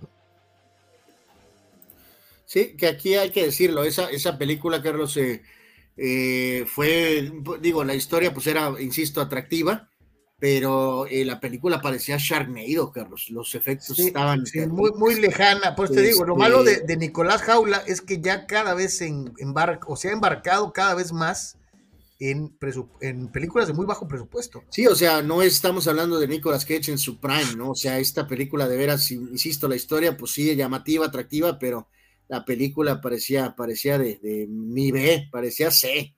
Así que, pues, desafortunadamente, no, pues no, no, no, no. José Vázquez dice que la Liga Mexicana de Béisbol retrocedió mucho y eso que Armando dijo que ya estaba a la par de la del Pacífico. Pues no nomás Armando, mi querido José. Yo te digo, José, la, Liga, de verano para mí es mejor que la de A, a ver, José, pero eh, no te, a ver, sé un poquito más específico, por favor. ¿Por qué dices que, que retrocedió? ¿En qué sentido? O sea, una cosa es el nivel y otra cosa es las políticas, ¿no? Esto de los managers es, es ridículo, ¿no? El que hayan expandido el playoff es terrible. El, el que sean seis por zona calificando es No, no, terrible. ya no, pues el mal ejemplo de cosas pachecas, pues lo puso el Pacífico. El- precisamente el- la Liga del Pacífico. Entonces, mi querido José, no sé, a ver si puedes ser más específico, ¿en qué sentido ha retrocedido? Y en base a qué crees tú que la Liga del Pacífico está todavía por, por delante de la Liga Mexicana? ¿En qué? Yep, sí, Digo, pues, muchos más, peloteros mucho más sólida, más grande. eh, eh, eh, el nivel de los peloteros es cada vez más parejo. Este, acuérdate que los mejores peloteros mexicanos juegan en invierno Sí, igualmente. no, te reiteramos, la mismos, época ¿no? de que vino el joven Mike Piazza y que John Crock y el terror de Mexicali, o sea, este, bueno, aquí sí dice esto, pero pues híjoles, eso es un retroceso de la liga, Carlos. El nivel no más, no hay picheo, pues, ay Dios mío, pues, Pues sí, es que, ay, mira, ese es, uno de los, grandes riesgos que corres, ¿no? Cuando es una liga de mayor cantidad de equipos, el, el talento puede diluirse. Sin embargo, creo que a los equipos que están considerados favoritos, pues tienen prácticamente a los mismos pitchers de los equipos importantes del Pacífico. O sea, eh, en fin. Vámonos, Anor, con eh, la NHL. ¿Estás contento tú? Este, sí, sí, sí, la verdad que sí, porque sí es el equipo al que yo, con el cual simpatizo, que son los New York Rangers. Así que brevemente, pues, Oye, Anuar, ganan en hockey, son líderes en béisbol en las dos ligas. Bueno, menos mal que, eh, insisto, ya al menos son, le, está pasando algo bueno al deporte de Nueva York, entonces, Carlos, ¿no? O sea, ya vemos. Digo, ya sabemos lo que pasa con los equipos de americano que apestan. Este, eh, los Knicks, que son un desastre, los, Knicks, explotaron. Este, entonces, pues digo, sabemos que es, uno de los mercados, si no el mejor, o por lo menos el segundo, este, que, que en este sentido, este, eh, pues sí, tendrán grandes este, fan, grupos de aficionados y mucha pues, prensa y todo, pero a veces los resultados dentro del terreno de juego no, eh, no van de la mano, ¿no? Este, en este sentido, eh, reiteramos, en la conferencia del oeste va ganándole en la serie Colorado a Edmonton 1 a 0 y en la conferencia del este la final es esta, New York Rangers contra el Lightning de Tampa Bay y ayer ganó Rangers pues de manera clara, seis goles a dos, seis goles a dos este, eh, en este partido. Eh, un par de goles, también de Batrano y de Mika Zibanejad. Eh, así que bueno, pues interesante ver si esto es de verdad o no, Carlos, o fue simplemente un mal inicio de Tampa en la serie, o de veras Nueva York trae de veras el parque para poder este, llegar a la final de la Copa Stanley. Y hay que recordar que Nueva York no gana desde el 94 cuando ganaron el 94 eran como una especie de mini Atlas, tenían como 3.000 años sin ganar. Y, eh, Oye, pero ¿qué equipo armaron, no? No, no, sí, pero ese es mi punto, Carlos, que como son, reitero, tiempos tan nuestros, creemos que estamos en 1998, ¿no? Y no estamos en 98, estamos en 2022. O sea, entonces el equipo fue campeón en 94. 2004 este, 2014-2024. Fue campeón hace 28 años. O sea, este, el tiempo ha pasado, ¿no? O sea, 2004, 2014, 2024 son 28 años más que decíamos. Dodgers también se fue casi que 30 años, ¿no? En ese, en ese tenor. Eh, eh, así y, que, y, cuéntale a los vaqueros, ¿no? Dallas anda en ese territorio, ¿no? Entonces, pues sí, sí, sí. En aquella ocasión creo que fueron 42, 43 años, creo, entre títulos de los Rangers, pero ya ahorita vas en 28 otra vez. Eh, para un equipo de hockey, Carlos, que juega en el, en el, en el Garden, este, pues eh, es un montón de tiempo, ¿no? Para todo el dinero que han invertido. Así que, bueno, pues ahí está el panorama un poquito del hockey. Es la parte final, se pone muy sabrosa, se pone muy interesante. Si no le ha echado ojo, pues póngale un poquito de atención, a lo mejor le gusta, ¿no? Este es, este es de, César Sánchez, de ayer. Eh, una disculpa porque se traspapelaron los móndrigos mensajes. Este, adelante, César. Anuar, Anuar, buenas tardes. La neta, ¿estás diciendo que Garrett Bell es mejor que Ronaldo Nazario? ¿Es en serio lo que está diciendo? Es pose, ¿no? Yo creo que no es verdad lo que estás diciendo, ¿verdad? Y luego lo de Roberto Carlos, que es peor que Marcelo, o sea, que Marcelo es mejor que eh, uno de los mejores laterales del fútbol mundial como Roberto Carlos, también es pose, ¿verdad? O sea, basado en tu teoría diciendo que la carrera de Gareth Bale es mejor que la de Ronaldo, pues podemos decir entonces que Rodolfo Pizarro es mejor jugador que Cuauhtémoc Blanco, así te la pongo, ¿no? Porque tiene más títulos en el fútbol mexicano y que ha logrado más cosas. No manches, Anuar. Carlos, ahora te lo pido a ti, Carlos. Hazlo entrar en razón, por favor, a este señor. Anuar, yo estoy, yo estoy muy de acuerdo contigo en muchas cosas, pero esto sí, la neta sí te volaste la barda. bueno, saludos, buena tarde. ¿Qué tienes que decir al respecto, fulano? Bueno, a ver, por partes, ¿no? Porque a veces escuchamos lo que queremos escuchar, ¿no? Eh, dije que en el Real Madrid, específicamente en lo de Bale, en esa misma plática dije claramente que Nazario evidentemente es superior en el ámbito de carrera completa. Eh, en el sentido específico de carrera en el Real Madrid, reitero, por supuesto, que la, en este sentido eh, es mejor eh, Gareth Bale que Ronaldo Nazario. Lo sostengo. En cuanto a lo de Marcelo y Roberto Carlos, es un debate interesante. Marcelo ha tenido una carrera mágica, histórica, el hombre con más títulos, menospreciado por Carlos porque eh, Roberto Carlos lanza bombazos. Eh, esta no es la pregunta quién le pega mejor al balón. Eh, si la pregunta es quién le pega mejor al balón, la respuesta es Roberto Carlos. Si le preguntas quién fue más productivo para el Real Madrid, considerando el rol decisivo que tuvo Marcelo en las Champions, Carlos, su técnica increíblemente individual. La técnica individual de Roberto Carlos es buena, la de Marcelo es increíble. Los dos no defienden ni a su sombra, Carlos. Entonces, eh, está más cerrado de lo que eh, se podría pensar solo por el tiro de Roberto Carlos, Carlos. Entonces, en base a eso y específicamente al tramo Real Madrid, porque obviamente ahí ha hecho prácticamente toda su carrera Marcelo, eh, Roberto Carlos tuvo un piquito en el Inter, joven, pero no tengo empacho en decir que el duelo está muy parejo, más de lo que ustedes piensan, sin duda alguna. Anuar, ninguno de los dos está siquiera cerca de Cafú. Bueno, Cafú es lateral derecho, ¿no? Y este Junior estamos hablando de lateral, un lateral tan bueno o mejor que Marcelo, pero no que Roberto Carlos. O sea, ni siquiera, puedo conceder es el mejor lateral de la historia de Brasil. puedo conceder que para un equipo histórico obviamente va a llevar mano Roberto Carlos, por el arma que representaba sus increíbles bombazos. Pero lo que les estoy diciendo es que no está tan dispareja la pelea entre Roberto Carlos y Marcelo como tú y los fanboys de Roberto Carlos lo hacen ver nada más porque le pega fuerte al balón. Te reitero, no es mejor que Cafú y tampoco es mejor que Junior y tampoco es mejor que Roberto Carlos.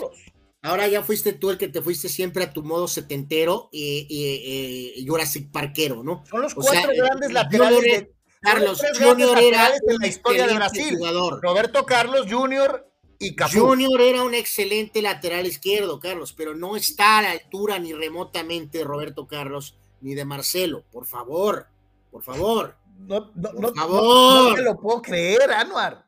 Por eh, favor. Junior fue titular en el equipo del siglo de Brasil. Junior fue titular. Junior sería la tercera opción de lateral izquierdo en Brasil. Nada que ver, pero bueno, en fin. Dice. Vea. Aquí está. Dice Sergio Gómez. Checa esto. ¡Alerta de ficha! Nico Díaz es el nuevo refuerzo de los Cholos.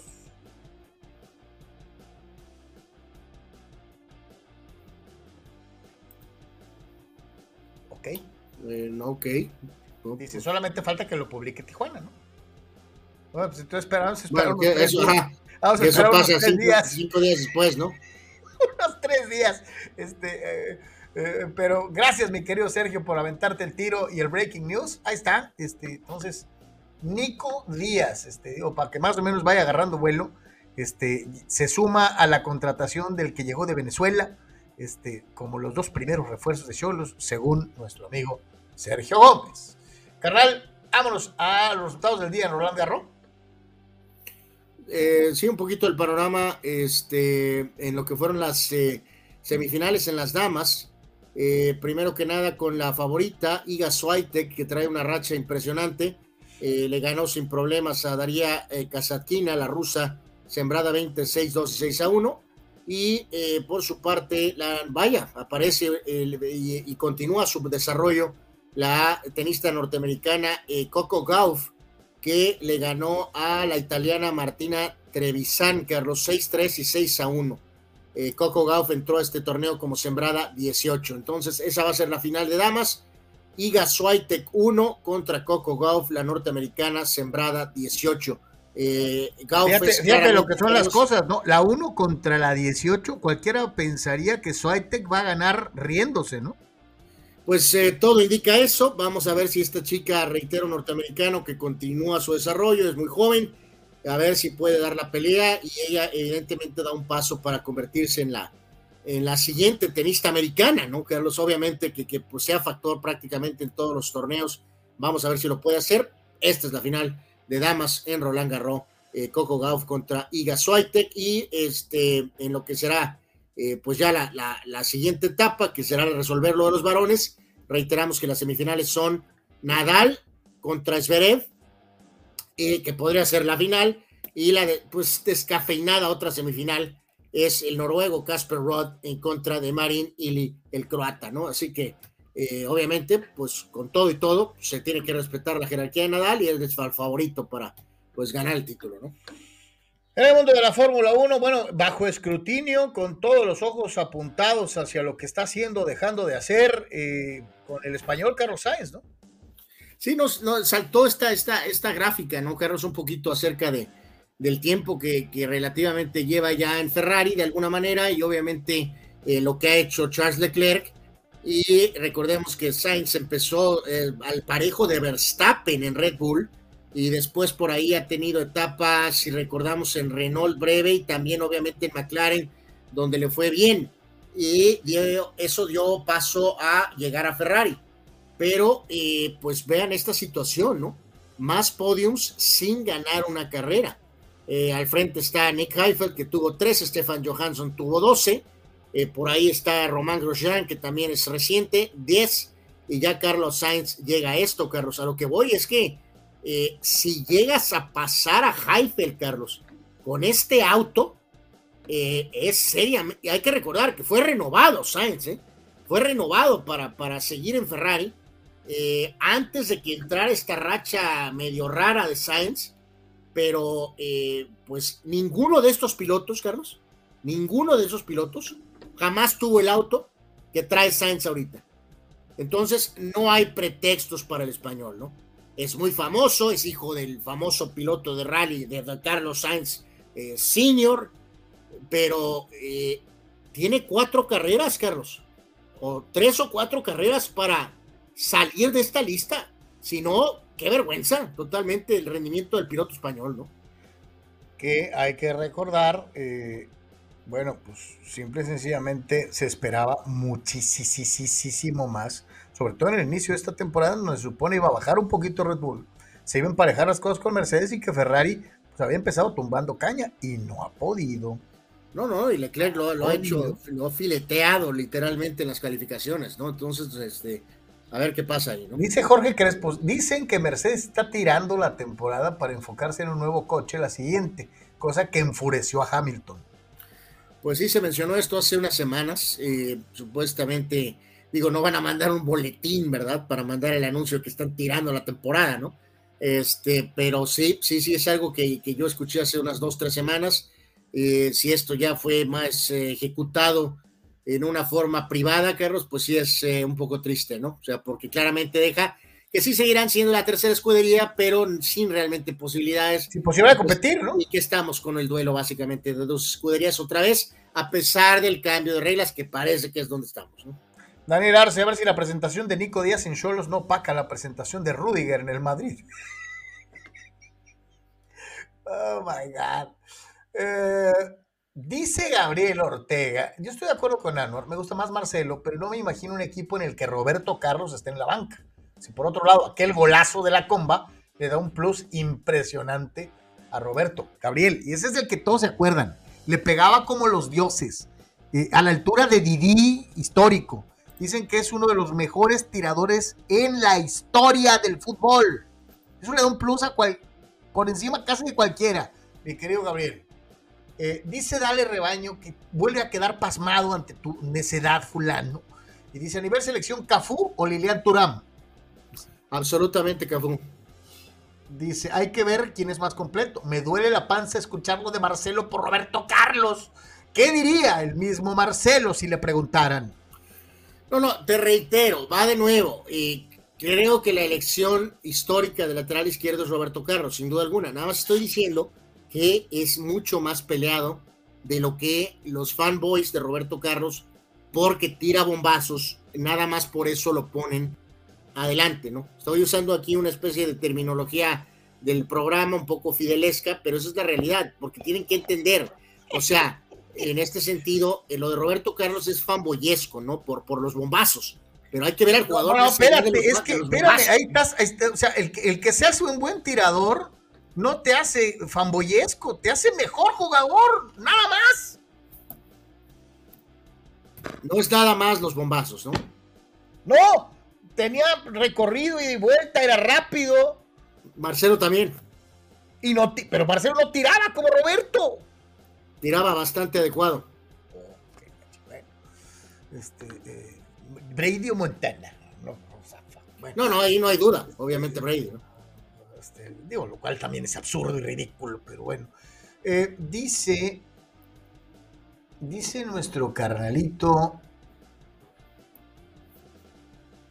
dice José Vázquez, hablando de, de- de- de- de las diferencias de ligas, Sí, arremete, creo, José. dice tres equipos sin estadio, entre ellos Oaxaca, juegos de siete entradas, demasiados equipos con juegos de doble dígito por equipo, por excepción de dos o tres equipos que más o menos pichan bien.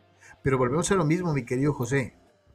Eh, obviamente, en cualquier liga del mundo, a mayor cantidad de equipos, el talento se diluye un poco.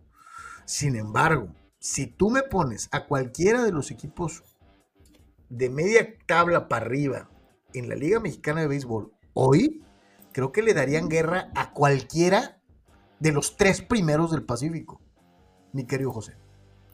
No, y además, eh, mi querido José, pues, eh, por eh, eh, a ver, estás, este, eh, parte de esa situación de no tener estadios porque estás teniendo eh, renovaciones y ajustes, ¿no? O sea, sabemos que de- el, el avance que ha tenido Liga del Pacífico finalmente en, este, en el tema de infraestructura, pero, pero bueno, si esta gente está haciendo ese tipo de ajustes en su parque, pues no, no, no, no los puedes facturar por eso, ¿no? O sea, al lo contrario, qué bueno que arreglen los, los parques de pelota, ¿no? Lo, lo planteas de una forma muy particular, mi querido José, diciendo tres equipos sin estadio. Pues bueno, pues hay que, este, a veces no se puede nada más renovar estadio en los recesos, ¿no? O Te sea, voy, te voy- te voy a eh, preguntar algo, José Vázquez.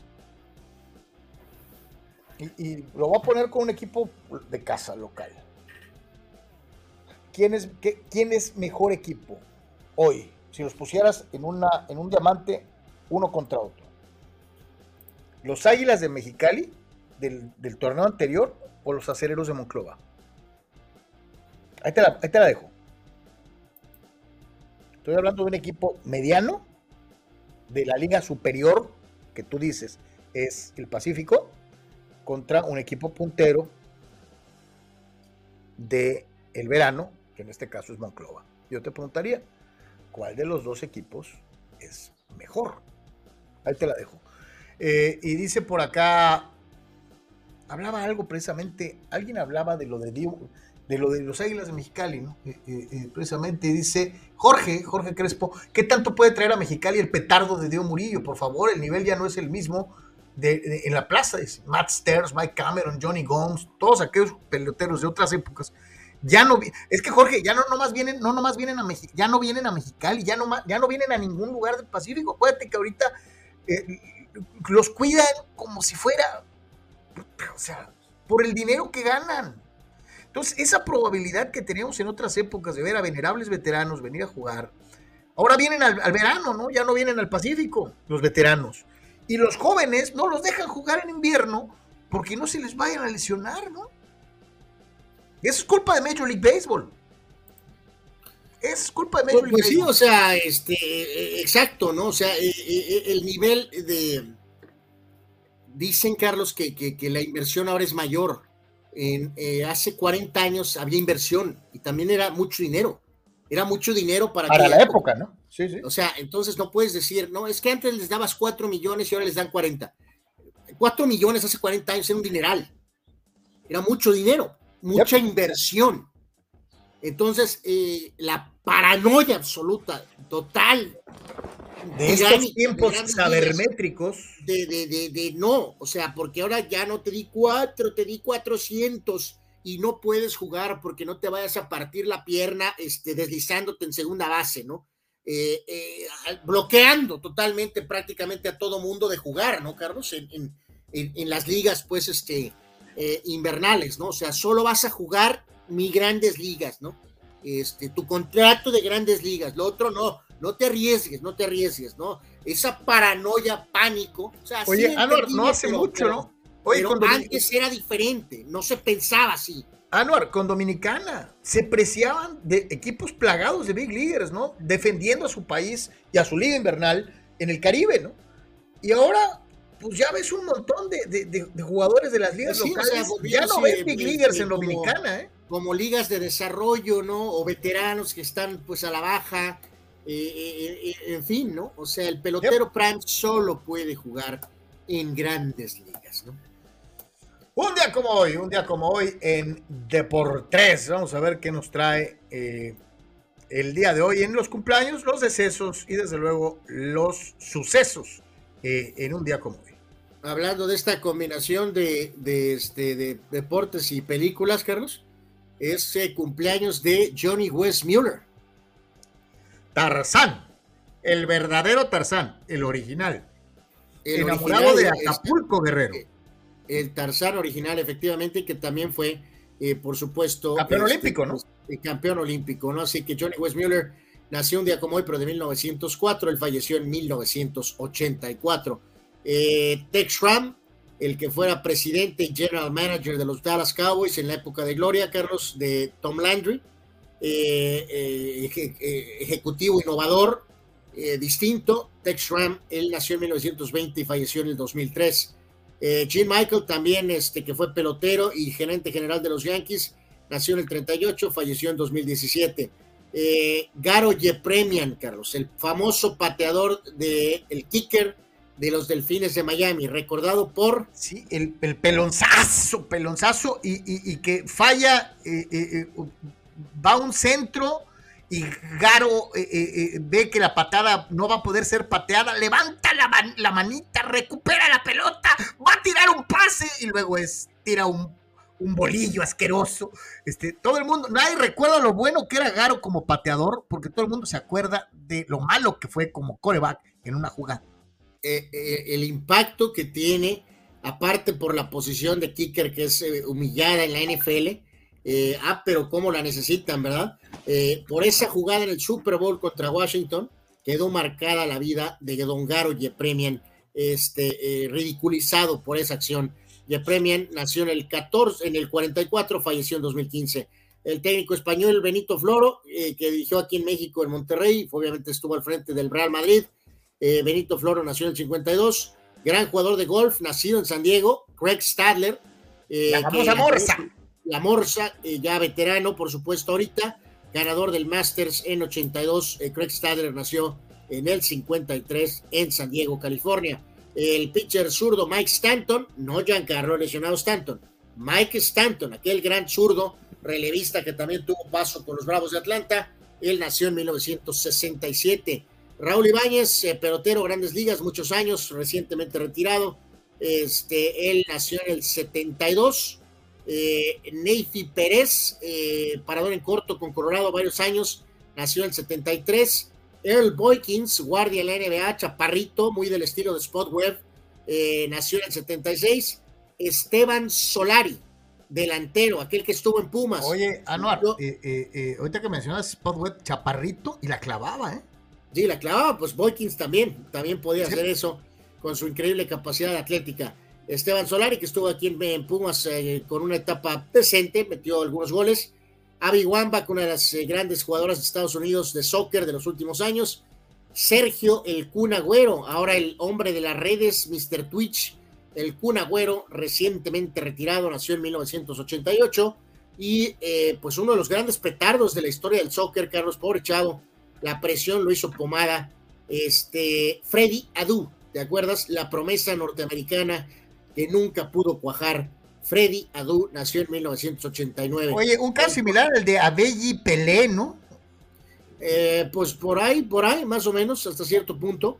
En cuanto a la cuestión de fallecimientos, Lou Gehrig falleció un día como hoy, pero de 1941, eh, con tan solo 37 años de edad, ¿no? Este, en una de las eh, pues cuestiones más... eh, Hay muchos que afirman que si no hubiera pasado lo que pasó, eh, eh, la racha del famoso caballo de hierro hubiera sido todavía eh, mínimo de otros tres o cuatro años sin dejar de jugar anuar. eh, el famoso caballo de hierro, ¿no? ¿Sí? Este, sí, totalmente. Obviamente, Gehrig este, pudo haber todavía jugado un poco más, este, pero desafortunadamente falleció eh, con esta enfermedad que pues, básicamente adoptó su nombre, ¿no? Sí, hasta eh, la famosa eh, eh, esclerosis múltiple distrófica, ¿no? Eh, eh, que lleva el nombre de Lou Gehrig disease, ¿no? La enfermedad de Lou Gehrig. También falleció un día como hoy, pero en el 1970 Bruce McLaren, el piloto que tenía 32 años, y que a la postre evidentemente ha detonado en todo lo que representa ese, ese apellido McLaren.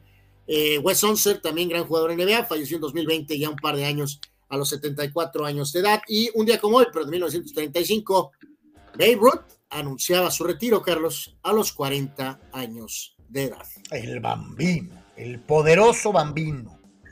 Eh, me hubiera encantado ver qué hubiera pasado con el bambino en la época actual. Si con una tabla y una pelota que pesaba mucho más que la de hoy hizo lo que hizo. Imagínense en una época actual con la pelota que vuela y con los bats aerodinámicos. Santo. Bueno. Eh, la Liga Mexicana de Béisbol, que tanto este, no aprecia el buen Pepe, eh, daría cinco home runs por partido, Carlos. Eh, sí, sí, sí, sí. Este, frases inolvidables del bambino, como aquella de ¿Cómo es posible que ganas más que el presidente de Estados Unidos? Y el bambino respondía, tuve mejor año que el presidente de Estados Unidos, checa mis home. En algunas ocasiones llegó a batear él solo más cuadrangulares que todos los jugadores de la liga juntos. De ese tamaño era Babe Ruth. Pero bueno. Eh, vamos al mundo del boxeo. Vamos a escuchar lo que nos preparó el buen Sócrates y Amanduras. Hay función de box para este fin de semana en Tijuana. Adelante, Soco.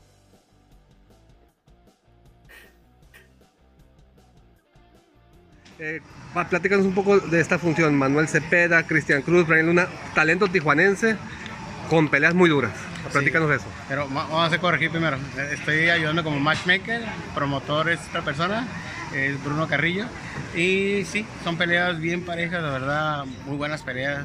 Viene Drago López de México, del entrenador Zorrita Luna, el cual yo los conozco desde hace muchos años. Son garantía de, espectáculo arriba del ring y no son nada fácil para ningún peleador.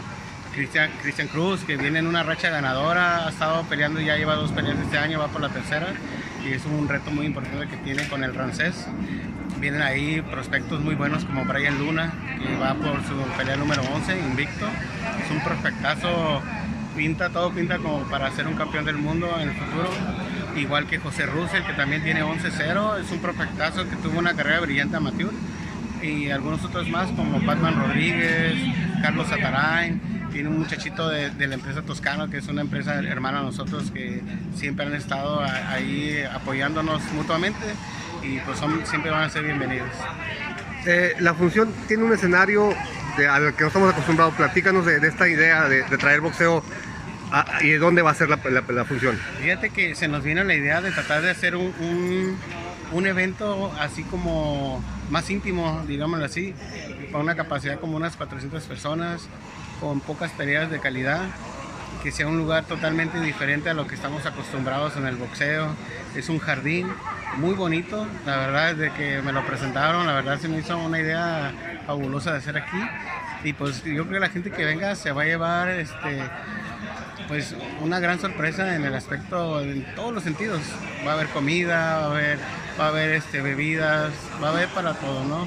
y creo que la gente va a disfrutar. Vamos a poner un proyector donde se van a presentar imágenes de mejores highlights de peleadores en la historia del boxeo y vamos a tener música en vivo. ¿En dónde y a qué horas? Aquí en la, en la Candelaria, Salón Jardín de la Candelaria, a las 7 de la noche, el día viernes 3 de junio.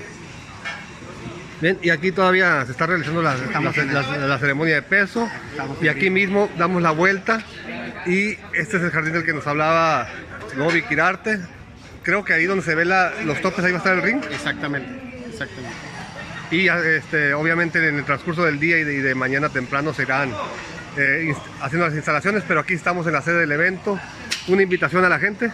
Claro que sí, los invitamos a todos para que vengan a apoyar al talento joven de Tijuana. Pues ahí está, y como es en mi rancho, pues este, box hasta en la sopa, ¿no? Tijuana no para de ser eh, eh, plaza inagotable eh, de, de, funciones boxísticas, de dar chance a un montón de chavos, de tratar de ganarse un lugar dentro de lo que es precisamente el boxeo profesional, y no para el talento de salir y salir de una u otra manera. Dice Carlos Tapia, los americanos nombraban a Freddy Adu el nuevo Pelé, ¿sí? Sí, sí, sí. Sí, muchos decían que era el nuevo Pelé, estoy totalmente... Sí, pobre, pobre chavo, lo, lo, lo acabaron, Carlos, una especie de, eh, este, ¿qué? Messi, ¿qué? ¿Cómo le dijeron a la pobre Chofis? De, de sí, a la, la Chofis. Ah, el, Messi, mexicano, el Messi mexicano. O sea, a este pobre chavo se lo acabaron con eso de, de Pelé, Carlos. O sea, este, sí, pobre chavo, pobre chavo, pobre chavo. Simplemente. Dice por acá, dice Abraham Mesa, Yankees es quizá el único equipo que está dejando a sus pitchers titulares siete entradas o más, tapándole la mouth a Dave Sangre de Coche Roberts eh, con aquello de los sabermétricos, ¿no? O sea, Yankees, dice Abraham, sí está dejando a sus pitchers siete o más, ¿no? Bueno, en promedio también San Diego anda por ahí también, este, hasta cierto punto. Este, sí, no, y, aquí nos dice eh, Pepe Vázquez, Carlos, o sea, no, no, no, de acuerdo, Pepe, nosotros tampoco no estamos casados con la Liga Mexicana de Béisbol, ni con la del Pacífico. Nada más creemos, Carlos y yo creo que estamos diciendo que eh, pues esa supuesta disparidad pues, se, ha, se, ha, evaporado, ¿no? Que, hay, que, y que nos vamos mucho con la leyenda de lo que era el Pacífico. Y ya no es eso, ¿no? Eh, de, que, de que las dos ligas tienen también severos, porque dice, la liga sí la sigo y la veo, de hecho, voy a todos los sábados a toros, no me doy, nada más doy mi punto de vista de que no está muy buena, eh, está muy buena para hacer parlays puros overs, dice. bueno, ah, eso sí, eso sí. Positivo. O sea, de acuerdo contigo, y yo se lo dije al señor Esquivel, Carlos, se lo dije hasta el cansancio, le dije que había crisis de picheo, Carlos, y él lo, lo negaba rotundamente, ¿no? Y remata José Vázquez, dice, fíjate lo que dice que él se va con los Águilas de Mexicali del, por picheo el año pasado sobre Monclova. Dice que no puede ahorita, ya llevan como tres pitchers, manager, coach de picheo y dos ex Big Leaguer fuera. Dice, los únicos que estarían a top serían los toros. Híjole, este, Sí, que en esos duelos mentales, y cuando alguien tiene duda de cómo, porque son los mismos peloteros, eh, bueno, evidentemente en ese ejercicio mental, eh, por dar un nombre X, Carlos, eh, tomas a Agustín Murillo en las dos versiones, pues, ¿no? El que juega con Toros ahorita y donde juegue en Charros en la Liga del Pacífico. O sea, piensas así, pues, o sea, claro, claro, claro. El tema de es que, ¿cómo le hacen si juegan en el que sí?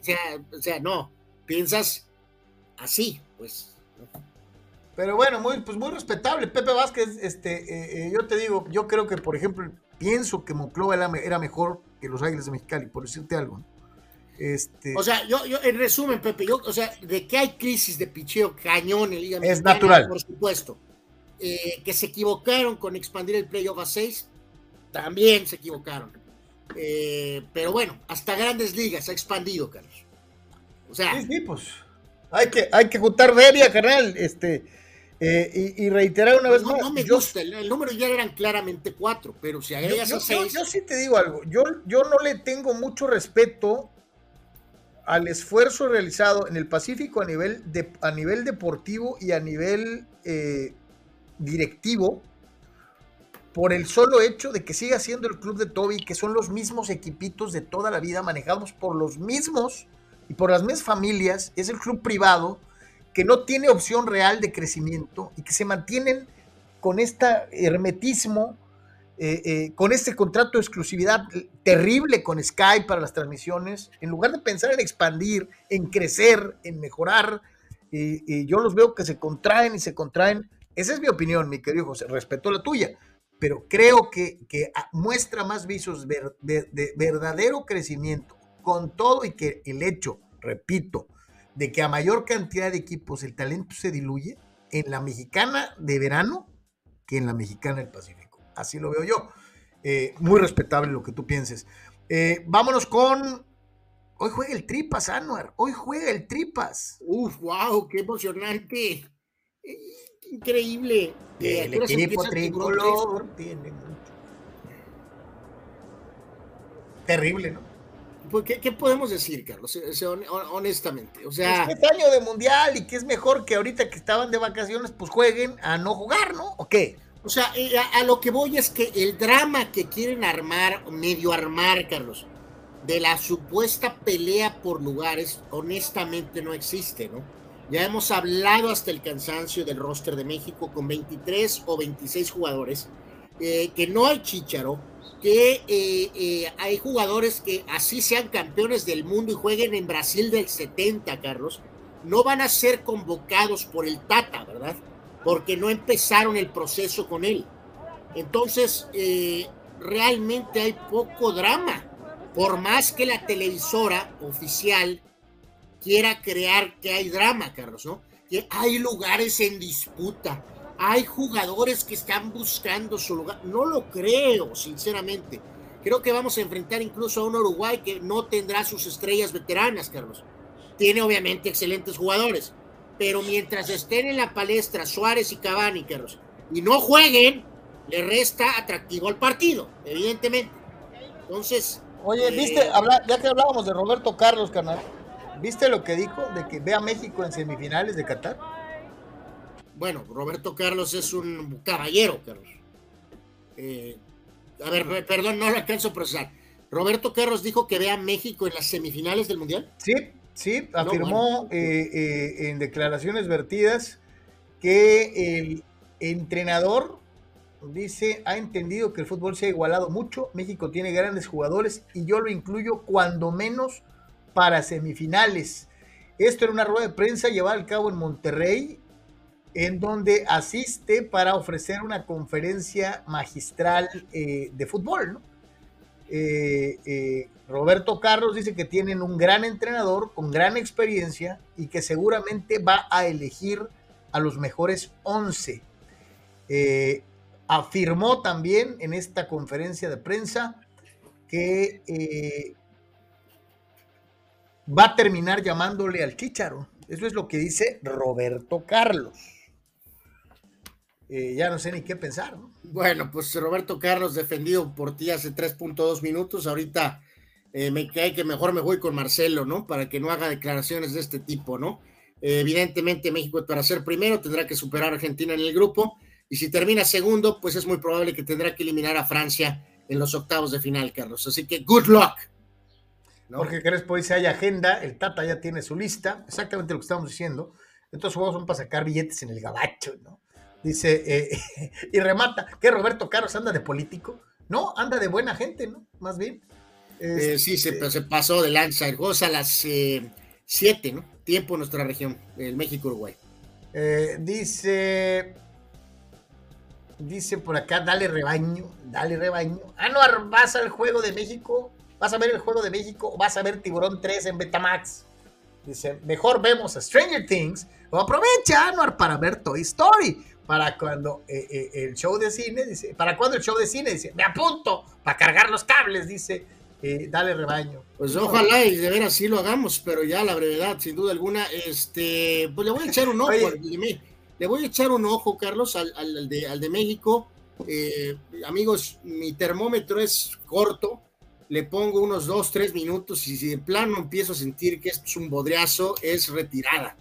Este, y después eh, la recomendación que les puedo hacer es, pues ver, ahora tenemos la oportunidad de ver esos resúmenes, Carlos, un poco más extensos, ¿no? Resúmenes de 10, 12 minutos tal vez por ahí que traen prácticamente pues, todas las jugadas y, no tiene objeto perder el tiempo viendo un bodreazo. Por cierto, Carlos, que creo que en esta, increíble, parece más atractivo esto, eh, creo que Perre, eh, el gran eh, mister, el gran don Enrique Bermúdez, Carlos, creo que hoy va a estar como invitado eh, eh, Pietra Santa, Carlos, eh, que también estuvo haciendo dupla con él mucho tiempo. Yo tengo años esperando verlo de Gerardo Peña, porque también lo anunciaron. Y, pues creo que de Peña y de Orbañanos mismo, ¿no, Carlos? Creo. pero bueno, por lo pronto hoy le, ya creo que le tocó a Sarmiento y hoy estará Pietra Santa, ¿no? Este, ya, estoy viendo. Ya estoy viendo a los, a los, a algún par por ahí de Antis Televisa y ESPN, Carlos, que cuando regrese Pietra a ESPN le van a decir, este, ahí andas de cuatito. en casa, este, revete para allá, o alguna cosa así, ¿no?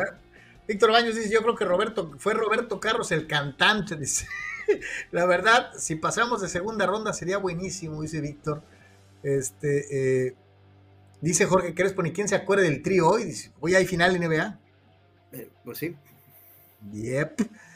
Pues ya, mira, ya hay unos que se acuerdan del Tripas, este, eh, eh, y entre ellos, pues, pues el Tata, ¿no? Entonces, adelante, don Gerardo, platíquenos.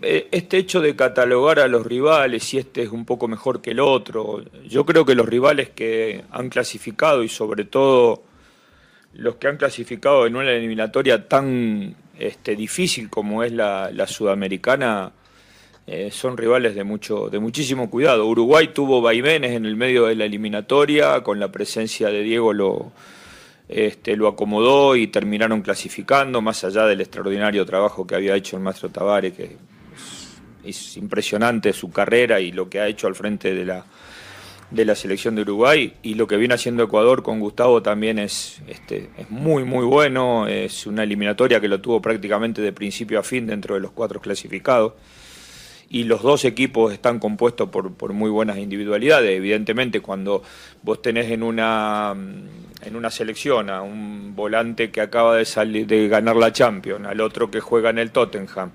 eh, a otro que juega en Brasil, a otro que juega en el Manchester United y bueno, el otro del Atlético de Madrid, más allá de los que vengan y no vengan, ¿no? Está claro que eso se llevan todas las luces, pero las dos selecciones que nos quedan por delante son selecciones muy buenas, como lo serán también las que tenemos en septiembre. Eh, no, si nosotros tratamos de preparar, no, preparamos partidos exclusivamente pensando en la Copa del Mundo. O sea, nosotros tenemos un problema mañana que se llama Uruguay eh, pensamos en un partido para poder ganar el, día de mañana y evidentemente que dentro de eso no hay grandes modificaciones. Estamos dentro de un, de un proceso que lleva tres años y medio con una idea de juego que tratamos de, de plasmar, como siempre digo, a veces este, llevada adelante muy bien, otras no tanto, pero nunca se puso en tela de juicio las formas que tiene la selección mexicana.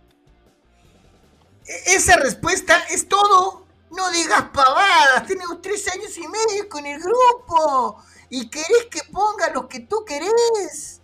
Tiene razón. Digo. Eh, pues sí. Digo. Pues sí.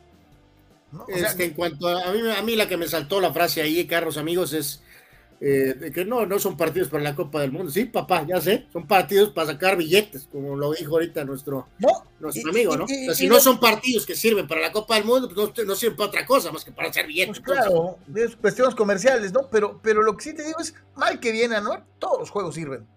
No, no, no, claro, o sea, bueno, lo mismo, claro que está pensando en la Copa del Mundo, o sea, por Dios, o sea, este, eh, es, es, obvio, no, no, no hay nada más que pensar, ni que esté pensando en la Nations League de CONCACAF, ¿no? O sea, lo que es partidos de, que, esos basurientos partidos que tiene que cumplir pronto.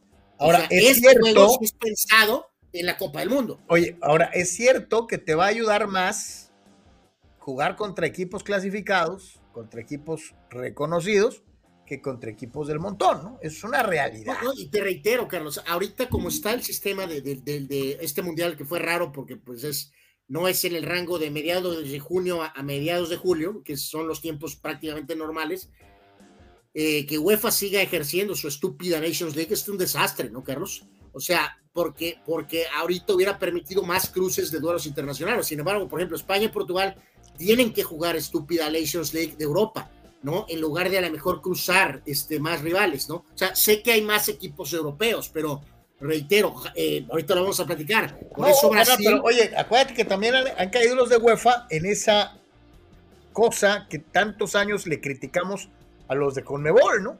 De que, pues, nosotros si jugamos entre nosotros no ocupamos a los demás, pues somos los mejores del mundo. Desafortunadamente sí, pero a lo que voy aquí, Carlos, es que reitero, por eso Brasil hoy, por ejemplo, tiene que jugar con Corea, ¿no? En lugar de jugar un amistoso con Portugal o España, tienen que jugar con Corea. Porque, porque España y Portugal están atorados en la Nations League, ¿no? Entonces, este, en fin, en fin, mal, mal. O sea, yo no digo que, que para UEFA sí aplica bien lo de Nations League, pero no aplica ahorita, pues, ¿no? No, no, eh, claro que no. Claro que no. A mí se me hace, eh, inclusive que priva a los directores técnicos de poder medirse contra las otras confederaciones, ¿no? Pero, pero en fin.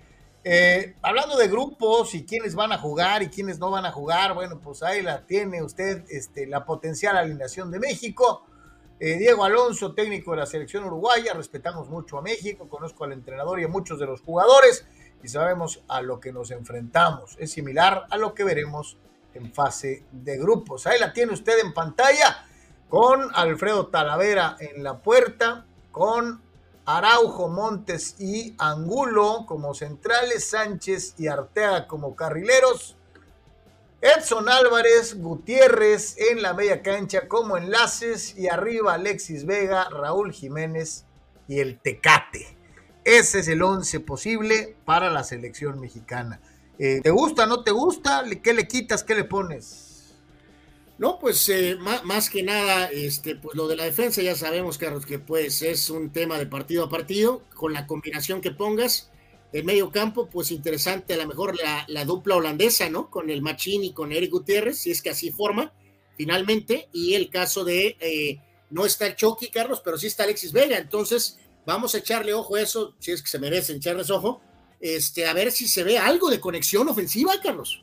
Eh, no, no estoy diciendo que metan cuatro goles, pero estoy diciendo que se ve alguna conexión ofensiva eh, entre Corona y Jiménez y cómo se incorpora eh, Alexis Vega de inicio a jugar con esos dos jugadores, ¿no? Vamos a ver si, si, así forma, hay que echarle obviamente ojo con lupa a eso, ¿no? ¿Crees que vayamos a ver a, a, a, al Kevin en la lateral derecha? En vez de Sánchez. No, no, yo creo que ahí ya en ese barco ya se fue, Carlos, ¿no? O sea, creo que Sánchez ya está. Creo que Sánchez es el titular y pues no hay mucho para moverle ahí, ¿no? Eh, tomas lo bueno que tiene y pues también sus detalles malos, pues a ver, a ver cómo nos va con ellos, ¿no? Pero creo que Re ese puesto ya se cerró, ¿eh? Reiterar una vez más, el tridente sin Lozano que se acaba de operar, lo vimos todos en Pachuca, una gran recepción, la gente lo quiere, es el Chucky, Lozano y todo este, pero no está en condiciones de jugar porque está recién intervenido. Eh, lo que mencionaba Anuar de Vega, y aquí la gran pregunta es, ¿veremos a Jiménez meter un gol? Eh, eh, ¿Veremos al Tecate? Hay que recordar que estos son parte de ese tridente que no le mete gol ni al arco iris. Ojalá que Vega pues venga a darles algo distinto y que caigan goles para los delanteros de la selección mexicana, ¿no? Sí, básicamente, ¿no? estamos de acuerdo en eso, así que pues habrá que ver eh, habrá que echarle ojito, pero insisto, con mesura. Oye, y en el arco, pues está bien que le den chance al Tala, ¿no? Pues, pues no, no creo que haya mucho, mucho problema ahí con lo de, con lo de Talavera, ¿no? Sí, sí, totalmente. Eh, hablando de, de fútbol mexicano, bueno, pues. Ah, nada más mandarle, si, nos está viendo la mejor ahorita, que nos buen saludo a Alex Guzmán, como siempre. Gracias a Alex por este tu apoyo, Alex. Este, gracias, gracias, gracias. Y espero que te haya gustado Raging Bull. Este, que el otro día nos ponía ahí en Twitter que finalmente la estaba viendo. Así que eh, eh, eh a ver si no. Dile peliculón, peliculón. Pues es una gran película, pero bueno, en gusto se rompen géneros. Eh, me alertó algo el buen Alex Carlos que se me hizo así un poco raro. Que eh, la, la, canción final del Padrino 3, cuando literalmente muere Michael Corleone este, y es la misma canción del inicio de Raging Bull. Hay una especie de 10 años de diferencia entre cada este, película. Eh, digo, sean, sobre todo canciones comerciales, no es tan raro que aparezcan por aquí en una y en otra, ¿no? Pero en, que está como este un tema, eh, sí, sí, me, sí me saltó y este, cuando me, indicó eso, sí, me tuve que checar eh, y sí, sí fue un detalle de, de película eh, curioso, eh, porque este, la, la, canción de inicio de Raging Bull es la misma con la que termina El Padrino 3, un poquito ahí, no, no, que no sé, es una conexión Scorsese-Coppola, o no entiendo, pero en fin. Eh, usted lo conocía como presidente de la Comisión de Selecciones Nacionales, ya anduvo en el América. ¿Esto significa que van a correr a Santiago Baños? No. no por ahora llega, llega eh, eh, el hermano de González Iñárritu, del director, a hacerse cargo de la dirección o de la presidencia operativa del Club América. Eh, ¿Cómo ves? yo, no sé, por eso mencionaba, a lo mejor no van a correr a no van a correr hoy a, a, Baños, pero de que puede haber modificaciones en América es una realidad, ¿no? No, eh, queda reportado, Carlos, por la gente que está cercana a América, que hubo algún tema con la cuestión de administrativa que Baños eh, a lo mejor ha dejado que desear. Eh, los reportes indican acerca de la situación de fichajes o cierre de, de, traspasos y entonces traer una persona más en ese aspecto de organización, eh, no nada más en la cuestión de contrataciones, eh, y pues se utiliza ahora este supuesto parámetro que se utilizó en el modo Peláez, ¿no, Carlos? De, de, este, de presidente deportivo y presidente operativo. Eh, es una manera muy clara, América, Carlos, de, que aunque se haya medio corregido la temporada americanista con semifinales, eh, no puedes poner el control total del Club América en Santiago Baños, Carlos. No puede ser. Emilio Azcárraga se prestó para... de alguna u otra forma, Ñarrito viene para ponerle un ojo cañón a Santiago Baños. Es obvio. Emilio Azcárraga presentó una fotografía eh, que muestra el Club América abrazando a ambos, ¿no? Eh, y, dejando bien claro, Santiago Baños en lo deportivo y Héctor González Iñarritu en lo, en lo operativo. Entonces, pues ahí están, eh, el hermano del cineasta, yo concuerdo, creo que sí, pensando en, en a lo mejor sí estarle fiscalizando las decisiones a Santiago. Eh, ah, eh, hay que recordar que ya principalmente en su etapa en selección un poco con Herrera, principalmente, y también estuvo en América en el, en el aspecto directivo cuando rompieron aquella racha de sin títulos eh, contra Necaxa, ¿no? Entonces, este, bueno, es un hombre de, es un hombre de casa, así que este, era obvio, ¿no? Vamos, era obvio que no podía seguir, reitero, Carlos, es muy obvio a lo mejor le dieron una mini oportunidad a Baños, eh, pero quedó claro que es muy probable que es demasiado para un fulano, ¿no? Eh, y, ahora me parece adecuada esta decisión. Dice Fidel que el Tri va a ser último general de su grupo en Qatar, y esto dejará en ridículo a sus seleccionados becados por patrocinadores fulanos que no saben nada de fútbol. Sea, Fidel pronostica un fracaso rotundo del Tri, eh, que ni siquiera va a calificar, va a quedar último de su grupo en Qatar. Eh, Marco Verdejo dice, eh, Anor mencionaba eh, por qué había perdido Sonkis contra Rayos y dice, Iván Denis es el coach de Rayos y es muy buen estratega. Ayer ganó Sonkis, dice, muy bien ganado dentro de lo que fue el juego y remarca que el votador de Sonkis, Iván Montaño, es muy versátil, rápido, inteligente. Dice, fue un deleite verlo, Sonkis es muy dinámico, eh, solamente les falta un power forward eh, eh, porque el que está no es tan bueno, dice Marco, haciendo un análisis pues, de lo que fue el Gracias por el comentario de detalle de Sonkis y, pues agregar, ¿no? Que a ver si pueden prender el switch en el playoff, ¿no? Dice Víctor Baños, a mí se me hace que le van a dar cuello al que no es mi pariente, hablando de, de Santiago, ¿no? Este, pues sí, a lo mejor, no, no te extrañe, ¿no? Gabriel Ortega dice, ¿cuándo Roberto Carlos dijo eso de México en semifinales? Dice, de casualidad no quedaba de ir una a, la casa de Ronaldinho. Digo, por aquí la fiesta. Este, pues quién sabe, pero este, eso dijo el buen Robertiño, Robertiño Carliño. Eh, y sí, vamos a ver en qué termina lo del América, a ver si es más de lo mismo. Por fin, ¿cómo quedaron este, eh, España y Portugal, Carlos? No, quedó 1-1, Carlos, quedó 1-1 el partido. Eh, a final de cuentas, este, este duelo eh, que es, no, no, no es, o sea, es de Nations League, ¿no? No, no es este, amistoso. Eh, en este compromiso donde se había puesto adelante España con el gol de Morata y Horta empató al, al minuto 82 en el tema de Portugal porque le perdimos un poquitito la pista al encuentro. Este Cristiano sí entró, Carlos, al minuto 62. Eh, entró Cristiano Ronaldo, ¿no? Entonces empataron en la, en la recta final al minuto 82. Me imagino que la prensa española va a estar obviamente refiriéndonos a los buenos amigos eh, del famoso chiringuito, Carlos, porque cuando llegó Cristiano ayer al hotel, eh, las preguntas eran, Cristiano, Cristiano, este, te, te, dio gusto lo del Madrid, te dio gusto lo del Madrid.